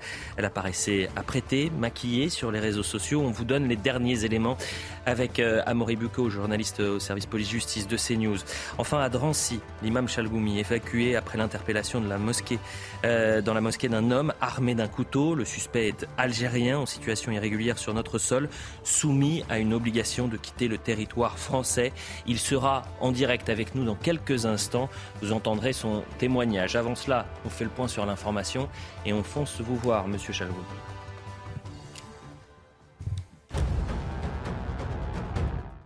Une femme grièvement blessée lors d'un refus d'obtempérer à Noisy-le-Sec dans la nuit de jeudi à vendredi. La conductrice a refusé de se soumettre à un contrôle avant de prendre la direction des policiers. Ils ont alors fait usage de leurs armes. Deux enquêtes ont été ouvertes, l'une visant la conductrice, l'autre à l'encontre du policier pour violence avec arme. Volodymyr Zelensky se félicite des bons résultats de son armée dans la région de Kherson. Kiev a revendiqué avoir repris des dizaines de localités et récupéré des armes Dans une vidéo, le président ukrainien annonce également la capture de plus de 30 blindés et d'un millier de projectiles pour chars. Donald Trump, bientôt entendu, la commission d'enquête cite l'ex-président américain à comparaître autour du 14 novembre. Elle l'a par ailleurs assigné à produire une série de documents dont un compte-rendu de toutes ses communications le 6 janvier 2021, date de l'assaut du Capitole. Et puis un supporter marseillais inculpé, l'homme âgé de 26 ans a reconnu être l'auteur du tir de projectile en direction du parcage visiteur lors du match face à Francfort. Une fusée de détresse avait grièvement blessé un fan allemand. Après ces incidents, le club phocéen avait été sanctionné d'un match à huis clos. Voilà pour le point sur l'information. Je le disais avant de revenir sur ce drame qui a euh, touché la France et, et, le meurtre, le crime atroce, ce sont les mots du président de la République concernant Lola. Euh, ce vendredi, un individu porteur d'un couteau à proximité de l'imam Chalgoumi a été appréhendé. On est en direct avec vous, euh, monsieur Chalgoumi. De sources policières, l'homme était porteur d'un couteau de 30 cm. Il a été interpellé dans votre euh, mosquée de Drancy. l'homme a été interpellé sans incident. Au moment de son interpellation, il aurait continué de fredonner des prières en arabe. L'homme est âgé de 42 ans. Il s'appelle Smail Z, de nationalité algérienne, en situation irrégulière et visé euh, par une obligation de quitter le territoire euh, français. Monsieur Chalkoumi, d'abord, comment allez-vous? Parce que j'imagine qu'il y a eu euh, aussi une grande inquiétude cet après-midi. Oui, bien sûr, bonsoir. Malheureusement, j'étais tellement choqué hein, il n'y a pas que moi seulement, aussi mes fidèles. Heureusement, on n'a pas informé tout le monde pour éviter un peu la panique. On a eu un coup de fil comme quoi il y a quelqu'un qui vient à la mosquée pour faire un massacre. Euh, je remercie infiniment mes reconnaissances le total à nos forces de l'ordre, à nos policiers, commissariat de Drancy et celles des policiers de notre département 93 et surtout le service de la protection. Dès qu'on était informés, ils étaient obligés de m'obliger de rester dans mon bureau pour savoir cet individu, pourquoi il vient et comment. Et pendant la prière, il y a eu l'interpellation aussi par des, policiers à cet individu. Ils ont trouvé l'arme euh, et en même temps, tout le monde, ils sont choqués. Euh, pourquoi il est venu? Pourquoi? Qu'est-ce qu'il s'adresse? Euh, C'est quoi son but? Pourquoi il a choisi la mosquée de Drancy, pas ailleurs? Et surtout, malheureusement, je vis sur la menace et un peu aussi sur la pression de toutes ces menaces qui pèsent sur moi et sur la mosquée. On est d'accord, cet individu qui a été donc interpellé, vous ne l'aviez jamais vu dans cette mosquée, dans votre mosquée? Non, non. D'après mes fidèles et d'après les, responsables et aussi de l'association qu'ils ont vue, c'est la première fois qu'on voit cet individu. Vous vivez, vous l'avez dit, sous la menace euh, euh, de multiples menaces de mort. Vous êtes sous protection euh, policière. Est-ce qu'aujourd'hui, la, la piste terroriste est envisagée? Je pense personnellement j'ai eu des, appels de soutien aussi de la part du ministère de l'Intérieur et, je remercie toutes les personnes euh, qui m'ont encouragé, qui m'ont soutenu, qui ont dénoncé ça. Euh, j'espère, parce qu'une personne comme celui-là, il vient dans une mosquée qui est déjà ciblée et qui est un imam, il y a, il y a des fatwas de menaces sur lui. Il rentre dans une mosquée avec un couteau, un vendredi en plus. Je pense il n'est pas venu naïvement ou avait l'intention de faire d'autres choses à part de massacrer ou tuer des quelques fidèles ou de m'avoir. Mmh. Euh, mmh, Hassan Chalgoumi, restez avec nous. Euh, Amaury Bucco, vous avez deux, trois euh, choses à précision sur l'enquête. Exactement. Alors, ce qui s'est passé hein, cet après-midi, c'est qu'avant que cet homme rentre dans la mosquée, euh, il y a un homme, en fait, c'est lui qui va prévenir la police, qui se promène dans la rue, il voit le comportement bizarre de quelqu'un. Euh, cet homme-là, euh, celui qui est bizarre, hein, il a un cocard, une casquette, et il s'approche de celui qui va prévenir la police et lui demande de l'eau. Et alors l'autre lui dit bah ok voilà et il, aperçoit à ce moment-là dans la poche de, la personne qui a été interpellée un couteau un grand couteau et il lui a dit mais pourquoi, vous, pourquoi vous avez ce couteau? Et l'autre lui a dit occupe-toi de ce qui se regarde. Et puis alors là forcément bah, celui qui va prévenir la police décide de suivre euh, le suspect jusqu'à la mosquée. Il voit qu'il rentre dans la mosquée avec son couteau et c'est là qu'il appelle la police et qui prévient il dit voilà il y a quelqu'un avec un couteau qui est rentré dans la mosquée. Et, et c'est à ce moment-là que la police est intervenue. Alors euh, euh, Monsieur Chalgoumi a été donc, si j'ai bien compris, hein, placé dans un bureau, c'est ça, avec son ses officiers de sécurité pour la protection. Et puis l'homme de son côté, lui, a été exfiltré. Euh, euh, et, donc il est poursuivi actuellement hein, par le parquet euh, pour port d'armes de catégorie, de catégorie D, pardon, mais j'imagine qu'il va y avoir une enquête et que l'idée, effectivement, ça va être de savoir finalement le profil de cet homme euh, s'il y a derrière une radicalisation ou s'il y avait un projet euh, d'utiliser cette arme. Dans euh, les premiers éléments, en tous les cas que de sources policières, il s'avérerait que cet homme soit de nationalité algérienne, en situation irrégulière, et visé par une obligation de quitter le territoire français. On est donc pas les mêmes affaires, bien évidemment, mais on est sur les mêmes difficultés. Mm. C'est cette incapacité euh, qu'a l'État aujourd'hui à exécuter les obligations de quitter le territoire français avec des personnes en situation irrégulière et euh, algérienne. Mamory. Oui, je voulais juste ajouter, euh, ajouter quelque chose, c'est que j'ai eu une source bien informée aujourd'hui, et ce qu'elle me disait, c'est qu'il n'y a plus de place en centre de rétention administratif en Ile-de-France à l'heure actuelle. Donc, si vous voulez, quand vous avez quelqu'un qui est même dangereux euh, que, vous voulez le mettre en centre de rétention, même par précaution, et eh ben vous ne pouvez pas, il n'y a pas de place. Marc. Juste un, juste un chiffre. Hein. Il y a 80 000 personnes qui, qui, sont déboutées du droit d'asile. Il y a 1900 places en centre de rétention. Mm. Voilà, on a tout dit. 1900 places. Allez-y, euh, Jean. Non, non, je, disais que là, effectivement, on a une, la, France semble être en, proie à une sorte d'algérite aiguë entre l'affaire de, euh, de, de, la petite Lola qui a été assassinée et la menace qui a pesé aujourd'hui euh, sur l'imam Chalgoumi, dont, je profite pour saluer le courage. Hein, euh, euh, c'est quelqu'un qui justement défend très bien les valeurs de la République et qui montre qu'une pratique de l'islam peut être compatible avec la, avec la République quand c'est un islam qui est modéré, éclairé, etc. Donc je, vous salue ce soir, monsieur l'imam. et par ailleurs, j'interroge, je, si vous voulez, la politique du gouvernement, parce qu'on sait qu'Elisabeth Borne était en Algérie euh, il y a quelques jours pour, euh, pour, négocier encore plus de visas pour les Algériens euh, qui viennent en France. Et je crois que par rapport à ce qui se passe en France, avec Elisabeth Borne, bah, il n'y a plus de limite. Avançons et on, va vous saluer. merci beaucoup hein, pour votre témoignage, Assem Chalgoumi. évidemment, il faut le rappeler, le courage que vous avez, la situation très difficile dans laquelle vous euh, vous, êtes aujourd'hui au quotidien sous, la menace, sous les fatwas, vous l'avez dit, et donc on, comprend bien qu'un drame a, été euh, évité euh, aujourd'hui de, justesse. On va parler de, Lola, vous savez, donc cette petite de 12 ans qui est morte dans des conditions atroces, barbares, il y a sept jours, tout pile. Peut-être que vous avez un mot, Hassan Chalgoumi, pour cette petite. C'est vous aussi.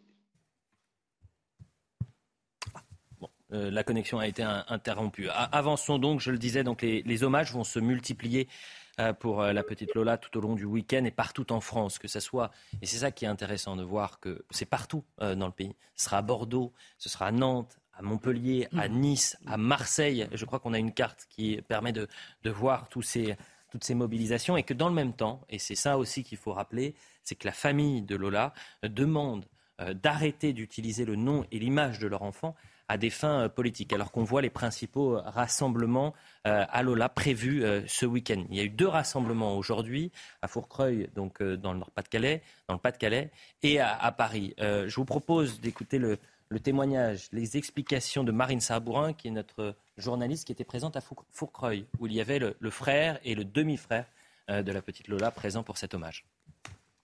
Le frère de Lola, Thibault, était présent, tout comme son demi-frère Jordan. Ils étaient euh, devant le portrait de leur sœur où il était écrit Lola, tu étais euh, le soleil de nos vies, tu seras l'étoile de nos nuits. L'hommage a débuté à 17h plus tôt que prévu. Alors nous avons vu euh, énormément de familles se rendre devant ce foyer communal, les larmes aux yeux. Elles nous ont expliqué qu'elles souhaitaient aux parents de Lola énormément de courage face à ce terrible drame. Nous avons vu ces bouquets, hein, ces roses, ces dessins d'enfants, ces messages d'enfants âgés de 12 ans, tout comme Lola, qui lui adressaient eh bien, des mots de paix, des mots d'amour. Les frères de Lola sont restés euh, tout l'après-midi dans ce foyer communal où ils ont vu environ 300 à 400 personnes venir rendre hommage à leur sœur. Voilà pour l'hommage. Ce que je vous propose, c'est qu'on avance et qu'on réfléchisse à est-ce qu'on a le droit, de, en ces temps si difficiles, si durs, si rudes, et pour la famille, et pour les proches, et même tous les Français qu'on a entendu, l'inquiétude, la sidération, l'effroi, est-ce qu'on peut aussi se poser toutes les questions euh, et que les responsables politiques puissent entamer certains débats, que ce soit sur l'OQTF, sur euh, euh, le, profil de la suspecte Franck Riester était l'invité ce matin de, de Romain Desarbes dans la matinale de CNews, et lui, il le dit, et il dit euh, certains responsables politiques vont surfer sur ce drame, et notamment le Rassemblement national. Monsieur euh, Bardella, le Rassemblement national, certains LR pourront continuer de, surfer d'une certaine façon sur ce type euh, de drame à des fins politiciennes. Et pour autant, je le redis, nous avons, et le président de la République, le ministre de l'Intérieur, la Première ministre, le ministre de la Justice sont concentrés pour trouver les voies et moyens pour réduire la délinquance. Nathan Dever, est-ce qu'on a le droit aujourd'hui de se mobiliser et est-ce que euh, aujourd'hui ces rassemblements qui se multiplient un peu sur, euh, sur tout le territoire sont des rassemblements citoyens ou pour vous une instrumentalisation politique? Bah, Écoutez, je paierai une distinction entre deux choses.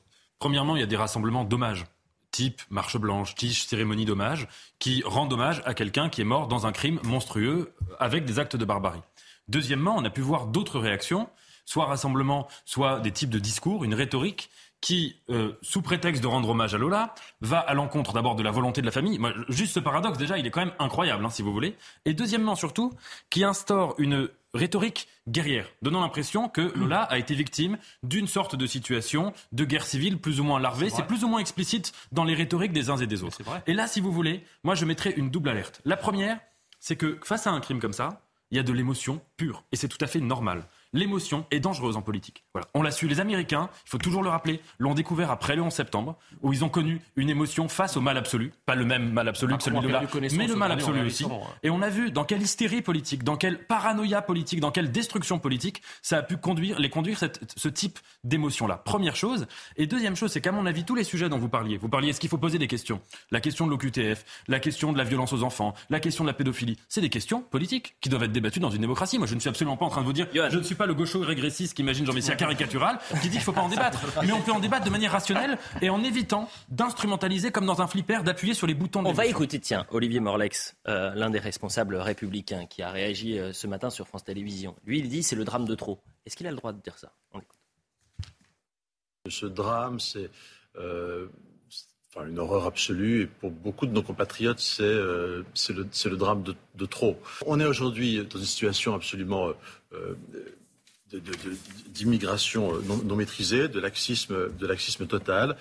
Euh, Et c'est ce qui a amené ce meurtre? qui a, qui a, Écoutez, cette, cette femme n'aurait plus dû être sur le territoire français. C'est la réalité. Les faits sont têtus. Vous aurez beau, on aura beau se cacher derrière tous les appels à la dignité. C'est ça aussi qui choque, euh, qui choque nos compatriotes et auquel il faut, euh, auquel il faut répondre. Olivier Marlex, bien évidemment, et pas Morlex. Johan Usaï, vous vouliez réagir à ce qu'a dit euh, Franck Riester, euh, le ministre Franck Riester, qui disait en fait, il y a des responsables politiques comme Jordan Bardella, par exemple, qui va surfer sur ce drame. Oui, mais je crois qu'il ne prend pas le problème dans le bon sens en réalité. Alors dire que certains partis politiques vont essayer de tirer profit, bon, ils vont rappeler leur proposition et naturellement ils vont dire nous on aurait mieux fait que euh, le, gouvernement, si vous voulez. Bon, en même temps c'est le jeu politique, on peut le regretter même dans des circonstances pareilles, mais ça c'est comme ça que ça se passe en politique. Mais si précisément il ne veut pas que le Rassemblement national surfe sur cette affaire et sur les problèmes, sur les difficultés que rencontre la France, il s'agit d'abord de régler ces problèmes. Enfin, si les problèmes sont réglés, le Rassemblement national ne surfera pas dessus. Ah est-ce que vous compreniez ce que je veux dire?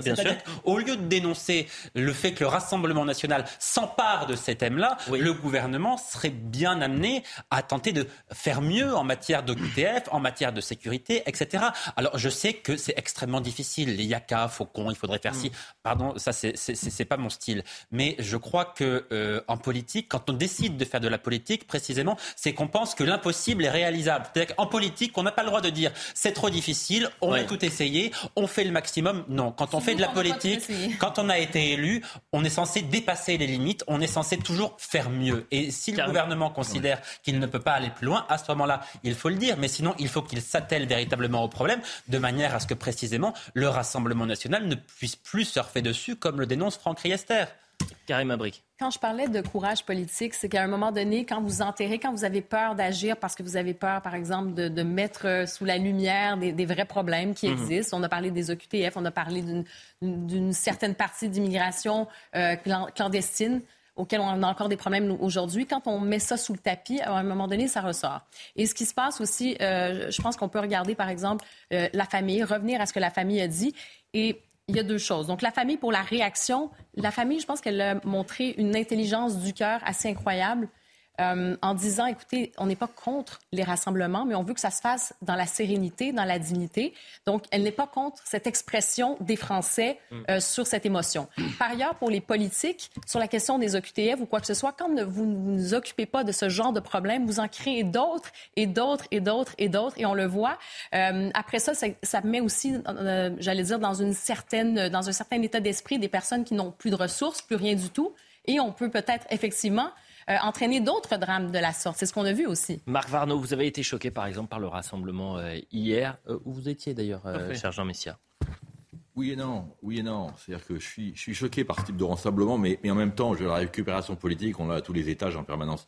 Moi, ce qui me choque le plus, c'est que j'ai quand même l'impression, je veux dépasser le clivage partisan, mais que aussi bien le gouvernement que l'opposition ne prend pas la vraie mesure de ce qui est en train de se passer dans le pays. Moi qui ai l'occasion de, souvent aller dans des usines et être au fin fond de la France, comme on le dit si bien, je, rappelle que peux vous dire que j'entends des choses qu'on n'entend pas à Paris. Il y a des gens qui sont choqués, choqués. Quand cette affaire à Nantes, là, dont on parle plus, parce que l'actualité en chasse une autre, hein, mais ces trois Soudanais qui ont violé à 18 h en pleine rue une femme, mhm. en pleine rue une femme à 18 h je veux dire ça, c'est quelque chose qui a choqué profondément les gens. Ces agressions au couteau, ça choque les gens. Et Ensuite, il y a deux choses qui mettent de l'huile sur le feu. La semaine, il y, a, il y a dix jours, on a une association de, défense de migrants, la Chapelle debout, qui a envoyé, il n'y a pas d'autre terme, des migrants illégaux occuper la mairie de la capitale de la France. Il n'y a pas un policier qui est venu les interpeller. Ça, ça a choqué énormément. Hmm. Parallèlement, parallèlement si je peux juste finir rapidement, parallèlement, aujourd'hui, il y a eu le jugement à Marseille des militants de génération identitaire qui ont saccagé les locaux de SOS Méditerranée. Ils ont été condamnés pour certains de la prison ferme. Ça, je ne comprends pas. D'un côté, on a des gens en situation illégale qui occupent la, mairie de la capitale de la France. Ils sortent tous libres, il n'y a pas un policier. Et d'un autre côté, on a quelque chose qui peut paraître quand même relativement anecdotique et il y a de la prison ferme. c'est incompréhensible. en fait, c'est ça la récupération, euh, le deux poids, deux mesures de la récupération. C'est-à-dire qu'en réalité, la récupération ne vaut que lorsque est ébréché le dogme idéologique de l'antiracisme, de l'immigrationnisme, de l'européisme, etc. Si, si effectivement la récupération consiste à alimenter ces dogmes, là c'est open bar pour Adama Traoré, les rassemblements avec la France insoumise, etc., pour montrer que la police tue, que les forces de l'ordre sont criminelles, etc., il n'y avait pas de problème. Personne n'a parlé de récupération. Là, mm. c'était effectivement open bar. Euh, pour, pour la France insoumise et les gauchos-progressistes, dès qu'il s'agit de récupérer effectivement un fait divers susceptible d'alimenter le dogme et l'idéologie dominante, il n'y a aucune limite à l'instrumentalisation. En revanche, si un fait divers va à l'encontre ou ne, fait, que fendiller l'idéologie dominante, là, on va faire le tir de barrage habituel, récupération, instrumentalisation, etc., pour étouffer l'affaire et ne pas en parler. Moi, je, attendez, je termine. Juste, euh, je, souhaite, si vous voulez, que tous les rassemblements qui ont lieu en France aujourd'hui soient le début, effectivement, d'un soulèvement du peuple français contre, contre ce qu'il subit depuis des années. on se mobilise pour le climat, on se mobilise pour le pouvoir d'achat, et le temps est venu de se mobiliser pour la France et pour les Français. Ce que je retiens dans la déclaration de Marc Varnaud, et, et je me tourne vers vous, Nathan C'est que euh, un drame en chasse un autre. il y a tellement de drames aujourd'hui que finalement, il faut aller vite, même dans la mobilisation, dans les questions qu'on doit se poser pour trouver des solutions. Est-ce qu'aujourd'hui, faire le procès en instrumentalisation, le procès en récupération politique euh, de responsables politiques qui se posent des questions. Alors peut-être euh, c'est cru parfois, peut-être c'est excessif, mais finalement c'est le moment. C'est-à-dire qu'il faut y aller le plus rapidement possible parce que malheureusement, on le sait dans la société dans laquelle on vit, Hein, ce drame sera chassé peut-être la semaine prochaine par un drame encore pire. Vous avez raison, on est dans, une situation où les événements se remplacent les uns aux autres, les uns les autres, les drames se remplacent les uns les autres, et puis on, est incapable de penser ces drames-là. Vous savez, il y a un texte de Hegel qui a pas pris une ride, tout petit texte de 1807, qui pense abstrait, où il dit ceux qui pensent abstrait, c'est pas les grands philosophes, c'est en fait les journalistes de faits divers. Pourquoi? Parce que comme ils racontent juste les drames le jour même et que le lendemain ils en parlent plus, eh bien il y a juste des grandes catégories comme ça. Un Soudanais a violé une femme. Euh, un ceci a fait ceci ce dans la rue. Et on est incapable de penser la finesse, la complexité du réel. Deuxième chose, quand vous parlez de récupération, il y a des discussions un peu abstraites. La récupération, là, c'est quelque chose de très concret. C'est des gens, notamment, pas que, mais notamment dans la rue, qui disent migrants euh, assassins, c'est ça en, en, soi-disant rendant hommage à une fille dont les parents disent qu'ils sont écœurés par cette situation. Si vous voulez là, il y a quelque chose qui est un mélange. À la fois, encore une fois, d'un point de vue démocratique, républicain, c'est extrêmement dangereux de tenir ce genre de propos. Et, et en plus, et en plus, c'est mêlé. Cet anti-républicanisme est mêlé à une forme. Attendez, Jean. Moi, ce qui me rassure, c'est qu'on on condamne ces propos-là, euh, Nathan Dever. Mais ce qui m'inquiète aussi, c'est qu'il y a deux ans, lorsqu'il y avait les mobilisations pour George Floyd. J'étais sur le terrain. Mhm. J'étais place de la Concorde. Et j'ai pu entendre, par exemple, la France est un pays terroriste. La France est le premier État terroriste au monde. Personne n'en parlait. Personne ne s'est indigné de ces déclarations-là. Donc c'est ça que je ne comprends pas, c'est l'indignation à géométrie variable. C'est ça qui m'insupporte. Mais ça, vous avez raison. Moi, j'ai pas d'indignation à géométrie variable. Vous avez raison d'aller sur le terrain à ce moment-là et de. Bah, c'était le boulot qui m'avait. Je sais pas si j'avais raison, mais ce qui m'avait marqué, c'était qu'il y avait une flopée de journalistes. On était peut-être une trentaine. Euh, c'était quelques jours après euh, euh, la mort de George Floyd. Il y avait eu plusieurs mobilisations, une place de la République, et puis il y avait eu tout un mouvement place de la Concorde. Mais on peut ressortir les sons. Vous entendez des gens prendre la parole dire la France est un État et le premier pays terroriste et euh, des centaines de personnes applaudir.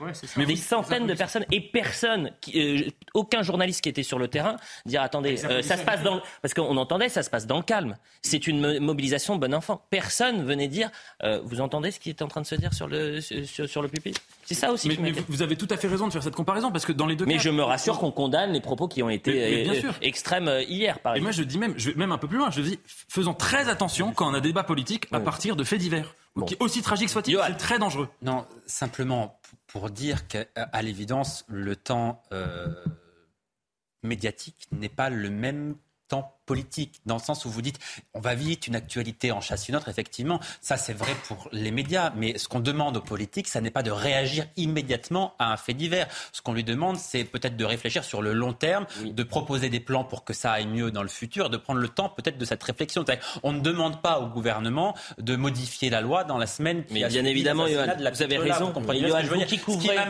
ce qui m'amène à dire, parce que j'entends euh, le président de la République s'est exprimé trop tard, il a mis une semaine à réagir mais euh, quand on est responsable politique, pour prendre des décisions, pour réagir, on a aussi besoin d'avoir tous les éléments. On ne réagit pas comme les médias, par exemple, sous le coup de l'émotion. Quand on est aux responsabilités, on attend d'avoir toutes les données pour réagir et pour prendre des décisions. le tempo n'est pas le même. Vous comprenez bien ce que je vous dis La publicité dans un instant, on reviendra sur le profil. Non, euh, Marc, parce qu'on doit pas. Il y a la publicité qui, qui arrive, à part si vous la, payez, cher Marc. Mais la question que je vais la poser très rapidement. Jean la paye, puisqu'il est tout le temps sur la Très rapidement. Très rapidement. Ça fait combien de temps que vous couvrez euh, euh, le Rassemblement national ça fait un certain nombre d'années. Un certain nombre d'années. Ça fait depuis combien de temps que, euh, euh, je parle du Rassemblement national, mais les Républicains ont fait la même chose, Reconquête a fait la même chose, euh, sur les OQTF, les obligations de quitter le territoire français, de demander à ce qu'elles soient respectées, que le gouvernement soit intransigeant là-dessus. Mais, mais, mais des années. Donc c'est pas en réaction à ce qui s'est passé. Mais, tout le monde demande ça. Bah oui, mais personne ne le fait. Mais oui, mais le, problème, effectivement, c'est de le faire. Et ce que dit le gouvernement, c'est que c'est extrêmement compliqué. Mais, encore une fois, je vous dis, en politique, le fait que ce soit difficile ne doit pas être une excuse. Les politiques sont là pour tout tenter. Dire c'est difficile, ça n'est pas une excuse. La, publicité, on revient dans un instant. On viendra avec vous, euh, cher Amaury, sur le profil de la suspecte qui se dessine. On parlera également d'une tentative de viol contre une magistrate ce matin euh, à Créteil. On parlera aussi du voile dans les lycées. Du voile dans. Marc Varno, vous n'êtes pas content. Et puis, je ne sais pas si vous avez vu, je ne sais pas si on aura le temps malheureusement, mais euh, les derniers sondages concernant Emmanuel Macron la grande déprise, de la panne sèche, perdu quasiment 7 euh, points en, l'espace d'un mois. Vous avez perdu des points, vous, ce soir Pas du tout. Oh là, beaucoup. La pub. Suite de Soir Info Week-end, toujours avec Jean Messia, Marc Varno, Nathan Dever, Johan Usaï, Karim Abrik et Amaury Bucco. On va parler du profil de la suspecte concernant ce, drame absolu et, la petite Lola qui est morte il y a sept jours.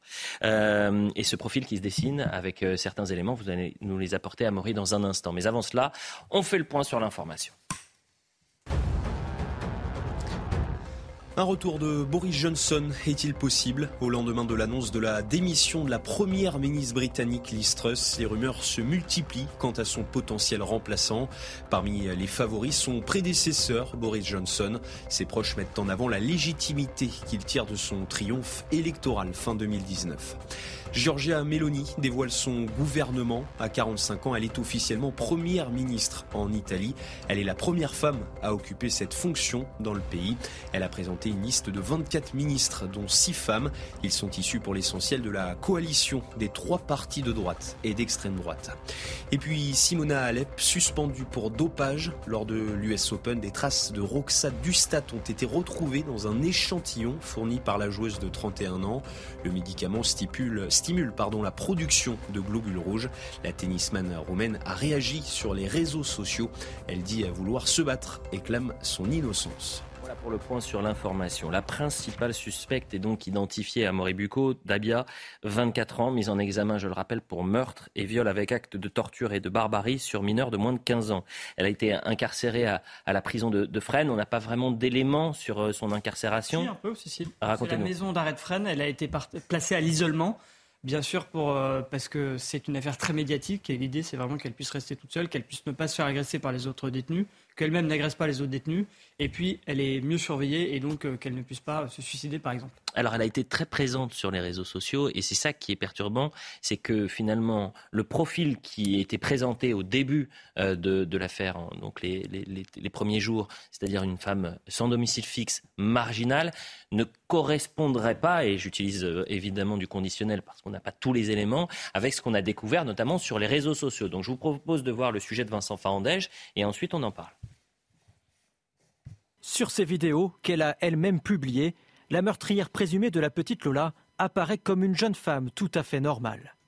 Elle se filme dans un appartement ou sous des parasols, un comportement et une apparence loin des détails donnés par certains témoins, la décrivant comme marginale.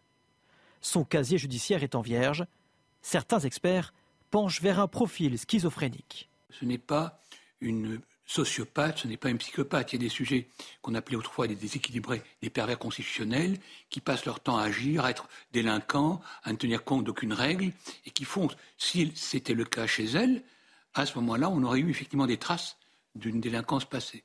Donc c'est pour ça qu'il faut plutôt pencher vers l'hypothèse de la schizophrénie ou avec des éléments paranoïaques tout à fait évidents.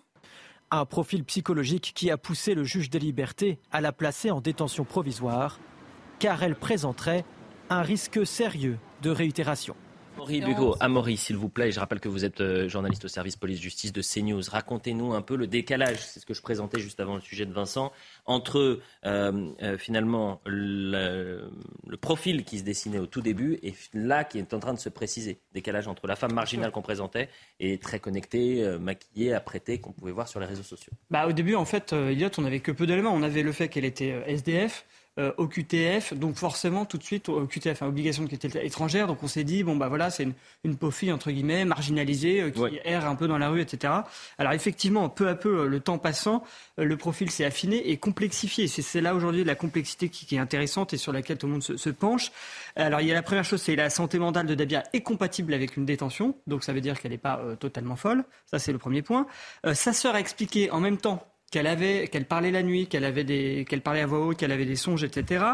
Euh, on a également vu qu'elle avait euh, fait des études en France, qu'elle avait sa famille qui était en France, donc elle n'était pas totalement déracinée comme on avait pu l'imaginer aussi. Euh, la, police aussi la connaissait en fait pour des violences conjugales qu'elle avait subies à partir de, des années 2018. Parce qu'elle est arrivée en France en 2016. Voilà, exactement. Mais alors ça, c'est pas très clair non plus. Hein. Ah, c'est pas.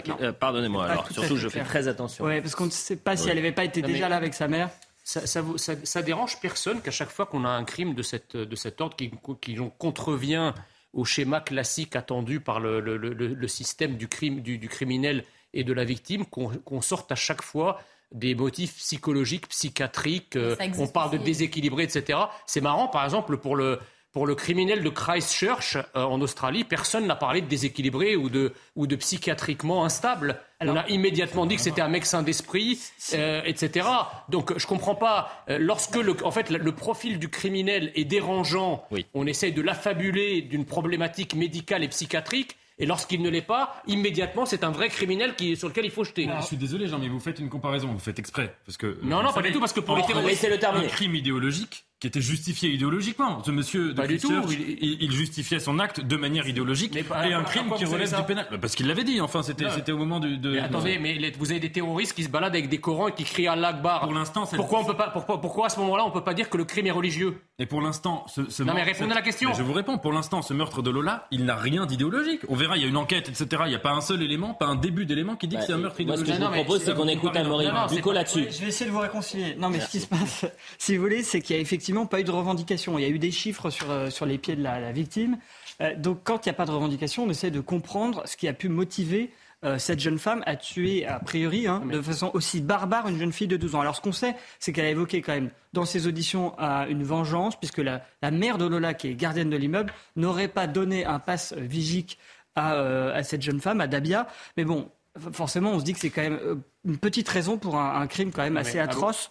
Amaury, j'ai juste une question à vous poser. si Dabia s'était appelée Géraldine, on aurait dit que c'était une psychotique et une psychiatriquement stable Certainement pas.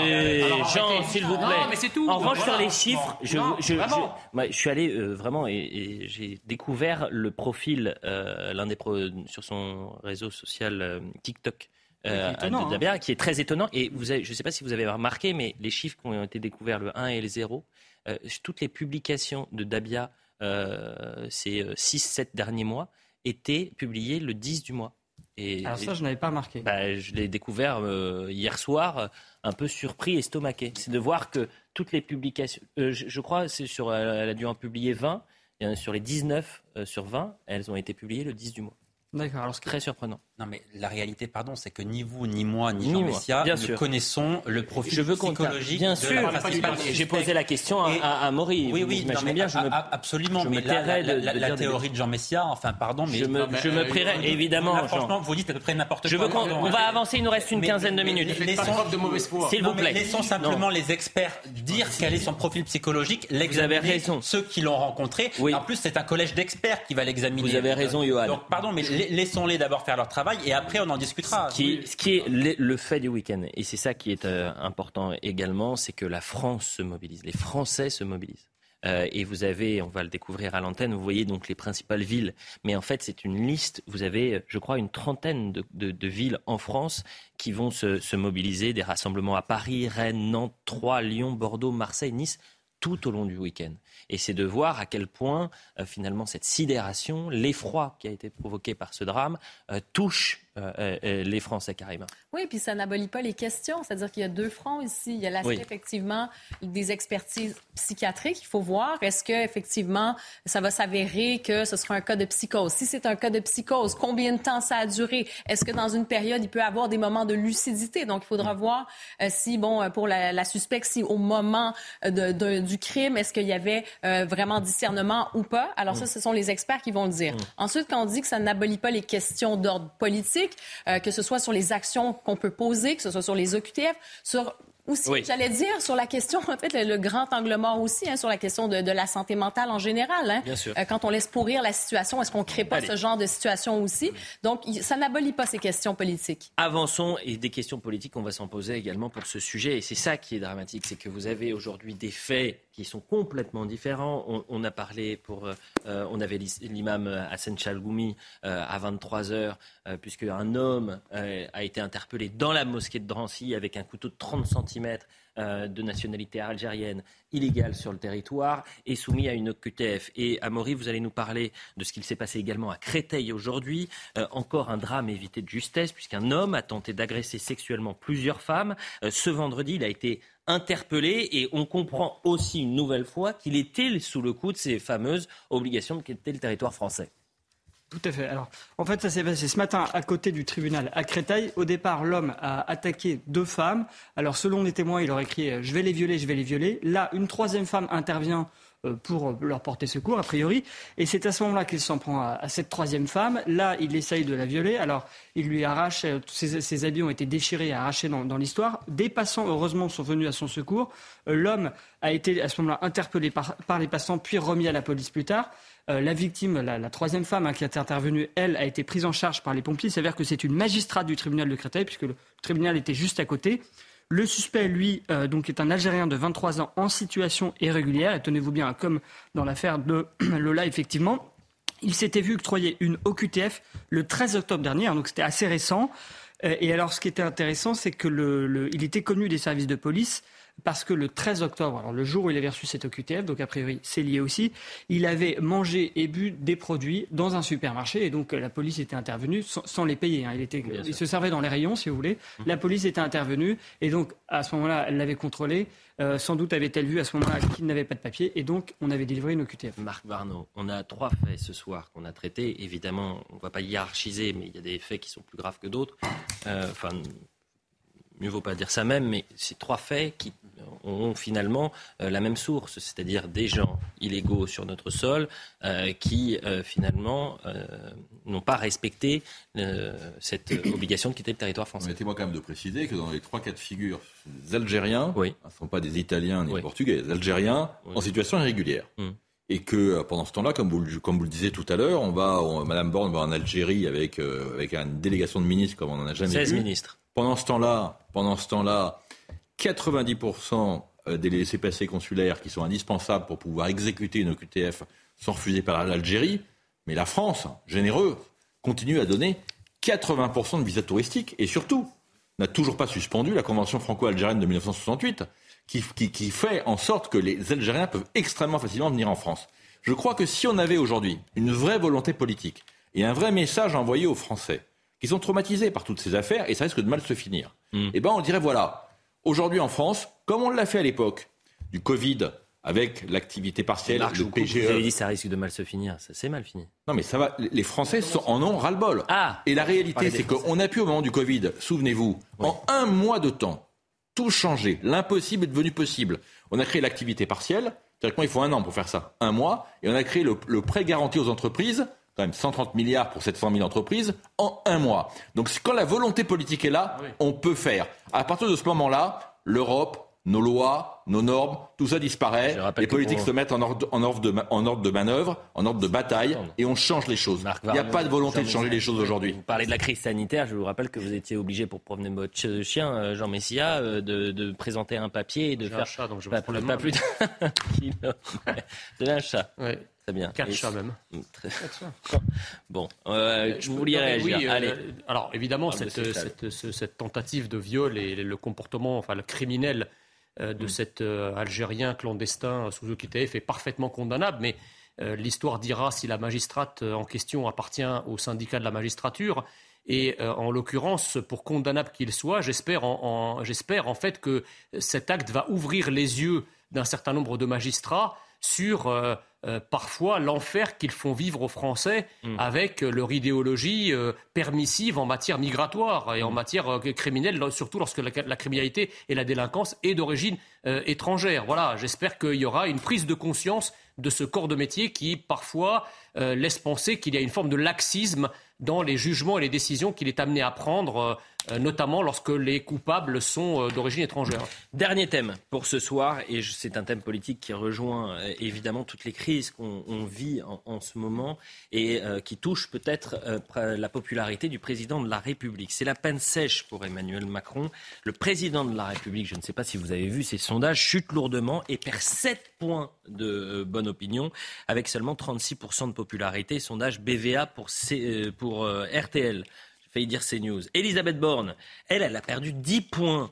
41% de soutien désormais. Décryptage, décodage avec vous, euh, Yohann. Que se passe-t-il? C'est la crise. 71% des Français estiment que la crise a été mal gérée par le gouvernement. Sanctions voilà. Ça, c'est incontestable, oui. Et la sanction des Français, eh bien, elle, est immédiate. Mm. C'est lié en très grande partie, voire uniquement, à la gestion de la crise, effectivement, et de la pénurie des, carburants, parce que le gouvernement, évidemment, a mis beaucoup de temps à se rendre compte de la situation que vivaient les Français. Les signaux ne sont pas remontés ni à Matignon ni à l'Élysée, donc on a pris beaucoup de retard dans la gestion de cette crise. La communication a été plus laborieuse, a été catastrophique, même durant la première semaine, si ce n'est les dix jours, les dix premiers jours de, de cette crise. Donc les Français, quelque part, se sont sentis abandonnés et les Français surtout euh, ont senti quelque part qu'il y avait une forme d'impuissance de l'État. Et donc mm. ça, à l'évidence, c'est bien, ils ne le pardonnent pas parce que ça les a impactés, ça les a impactés concrètement et fortement pendant des jours et des jours. Donc la sanction, elle est, elle, est immédiate. sanction immédiate, Marc Varnois, est justifiée cette sanction. On perd 7 points en l'espace d'un mois, c'est énorme. Oui, moi je, moi, je, moi je pensais qu'il allait en perdre encore plus. Ah bon Oui, parce que je, crois qu'effectivement que quand on a son chauffeur qui fait le plein de sa voiture, on ne se rend pas compte de ce que vivent les Français. Et un des gros problèmes de nos politiques, et ce décalage dans le temps entre les problèmes que vivent les Français et la réaction des politiques, c'est qu'ils ne sont pas accrochés au terrain, pardonnez-moi. Mm. Et c'est vrai que cette crise des, des, des carburants, ils ne se rendaient absolument pas compte l'enfer qu'ont vécu les 65% de Français qui sont obligés d'utiliser leur voiture pour aller travailler, ils ne se sont pas rendus compte dans les premiers jours de ce que ça représentait. Alors, ils avaient fait la promesse d'un retour à la normale euh, cette semaine. Force est de constater euh, sur le terrain que quand même, euh, ça va, il y a du mieux. Euh, c'est pas mm, totalement réglé, mais c'est quand même bien réglé cette affaire de, crise des carburants. Vous êtes surpris euh, ah, moi, je, tombe de l'armoire. Ah il y a encore 36% des Français qui soutiennent Emmanuel Macron. Bah oui. Mais c'est gigantesque. Oui. Et vous, il y a combien de Et 41% par Elisabeth Borne. Mais qui sont ces Français? On peut, on peut avoir des profils. Et vous, vous êtes président de la République? Vous êtes Premier ministre? Ah bah, ni l'un ni l'autre, mais, mais justement, je, je, je, crois pouvoir dire en toute modestie que j'aurais pas ces scores-là. Mais c'est vrai que là où Jean dit quelque chose, ça veut dire que sur un plateau comme celui-ci, il y a entre deux et trois personnes qui soutiendraient Macron. Bah, Vous voyez, c'est quand même euh, très étonnant, le président Macron. attendez, 36% Alors, des déjà qui soutiennent le président, ça, n'est pas un score catastrophique. Non, il y a, des surprenants, c'est la perte de 7 points. Il y a des présidents qui sont tombés bien plus bas que ça. Hein. c'est pour ça que je dis que je suis très surpris. Karim Abri, qu'est-ce que vous avez l'impression que ce gouvernement est, euh, enchaîne les crises, enchaîne les couacs depuis que vous êtes euh, en France, c'est-à-dire euh, depuis deux mois maintenant, deux mois et demi? Oui, c'est ça. Je ne sais pas s'ils enchaînent les couacs, mais en fait, en termes de réaction, on peut hmm. dire que c'est pas. Euh, disons qu'ils n'ont pas la note parfaite, loin de là. Ils n'ont même pas la note de passage. Hmm. Ça, c'est certain. et, et, en termes d'anticipation, je me dis, s'ils n'anticipent pas ce qui s'est passé, bon, quelle est la prochaine crise qu'ils n'ont pas encore anticipée? bah, déjà, il y a une information majeure cette semaine qui est peut-être à nuire à leur popularité, c'est quand même la nomination de M. Jean Castex à la présidence de la RATP. Ça, c'est aussi, ça, c'est un truc qui est quand même extraordinaire. Oui, mais si je, si je peux me permettre. C'est parce qu'il a pris le métro. Le problème, c'est pas seulement qu'ils n'anticipent pas les crises, je suis d'accord avec vous, mais c'est que sans les anticiper, ils adoptent toujours les mêmes réflexes dans toutes les crises. C'est-à-dire que bon, on peut pas reprocher. Hein. Il y a des crises dans la politique qui arrivent, on peut pas les prévoir. Parfois, elles tombent un peu du ciel, voilà. Mais quelle que soit la crise, qu'elle soit énergétique, qu'elle soit sanitaire, qu'elle soit sécuritaire, qu'elle soit, le gouvernement utilise toujours les mêmes réflexes camoufler leurs responsabilités, infantiliser les Français, les culpabiliser et les traiter avec morgue. et dire qu'on Karima, est-ce que vous avez vu les choristes, le film Les choristes? Vous connaissez le, film Les choristes? Bien sûr. Vous connaissez la, euh, la, petite phrase, c'est action. Hop Réaction, bah là, le gouvernement, c'est action, on s'est endormi. Bon, c'était un plaisir, c'est terminé. Merci à, tous les six euh, d'être présents sur ce plateau. Je remercie euh, personnellement, vraiment, chaleureusement à Maurice Bucco qui fait des longues journées euh, pour nous donner toutes les informations police-justice et, et, merci d'avoir veillé pour rester avec nous et, contredire toutes les des informations de Jean Messia. non, non. Donc ça, c'était heureusement que vous êtes là, cher Amaury Bucco, et pour aussi contredire un peu Yohann Usaï, qui en dit aussi un tout petit peu. Non, mais merci beaucoup. C'était bien de les mettre face à face. Et je, j'ai senti qu'il y avait quand même de l'eau dans le gaz. Non, vraiment merci. Je, euh, essayons d'avoir aussi un peu le sourire et, de, pouvoir euh, respirer en quelque sorte, alors que l'actualité est extrêmement lourde. Et je veux dédier cette émission euh, à la famille de Lola et, à ses proches. Et je sais qu'on va continuer à en parler dans les prochaines heures. Merci à tous. Dans un instant, c'est la rediffusion de l'heure des pros 2. Je ne sais pas si vous avez regardé l'heure des pros 2 ce vendredi. C'est avec Julien Pasquier. Vous allez voir des choses extraordinaires. Et si vous adorez Julien, bah voilà, c'est maintenant. Allez, à demain.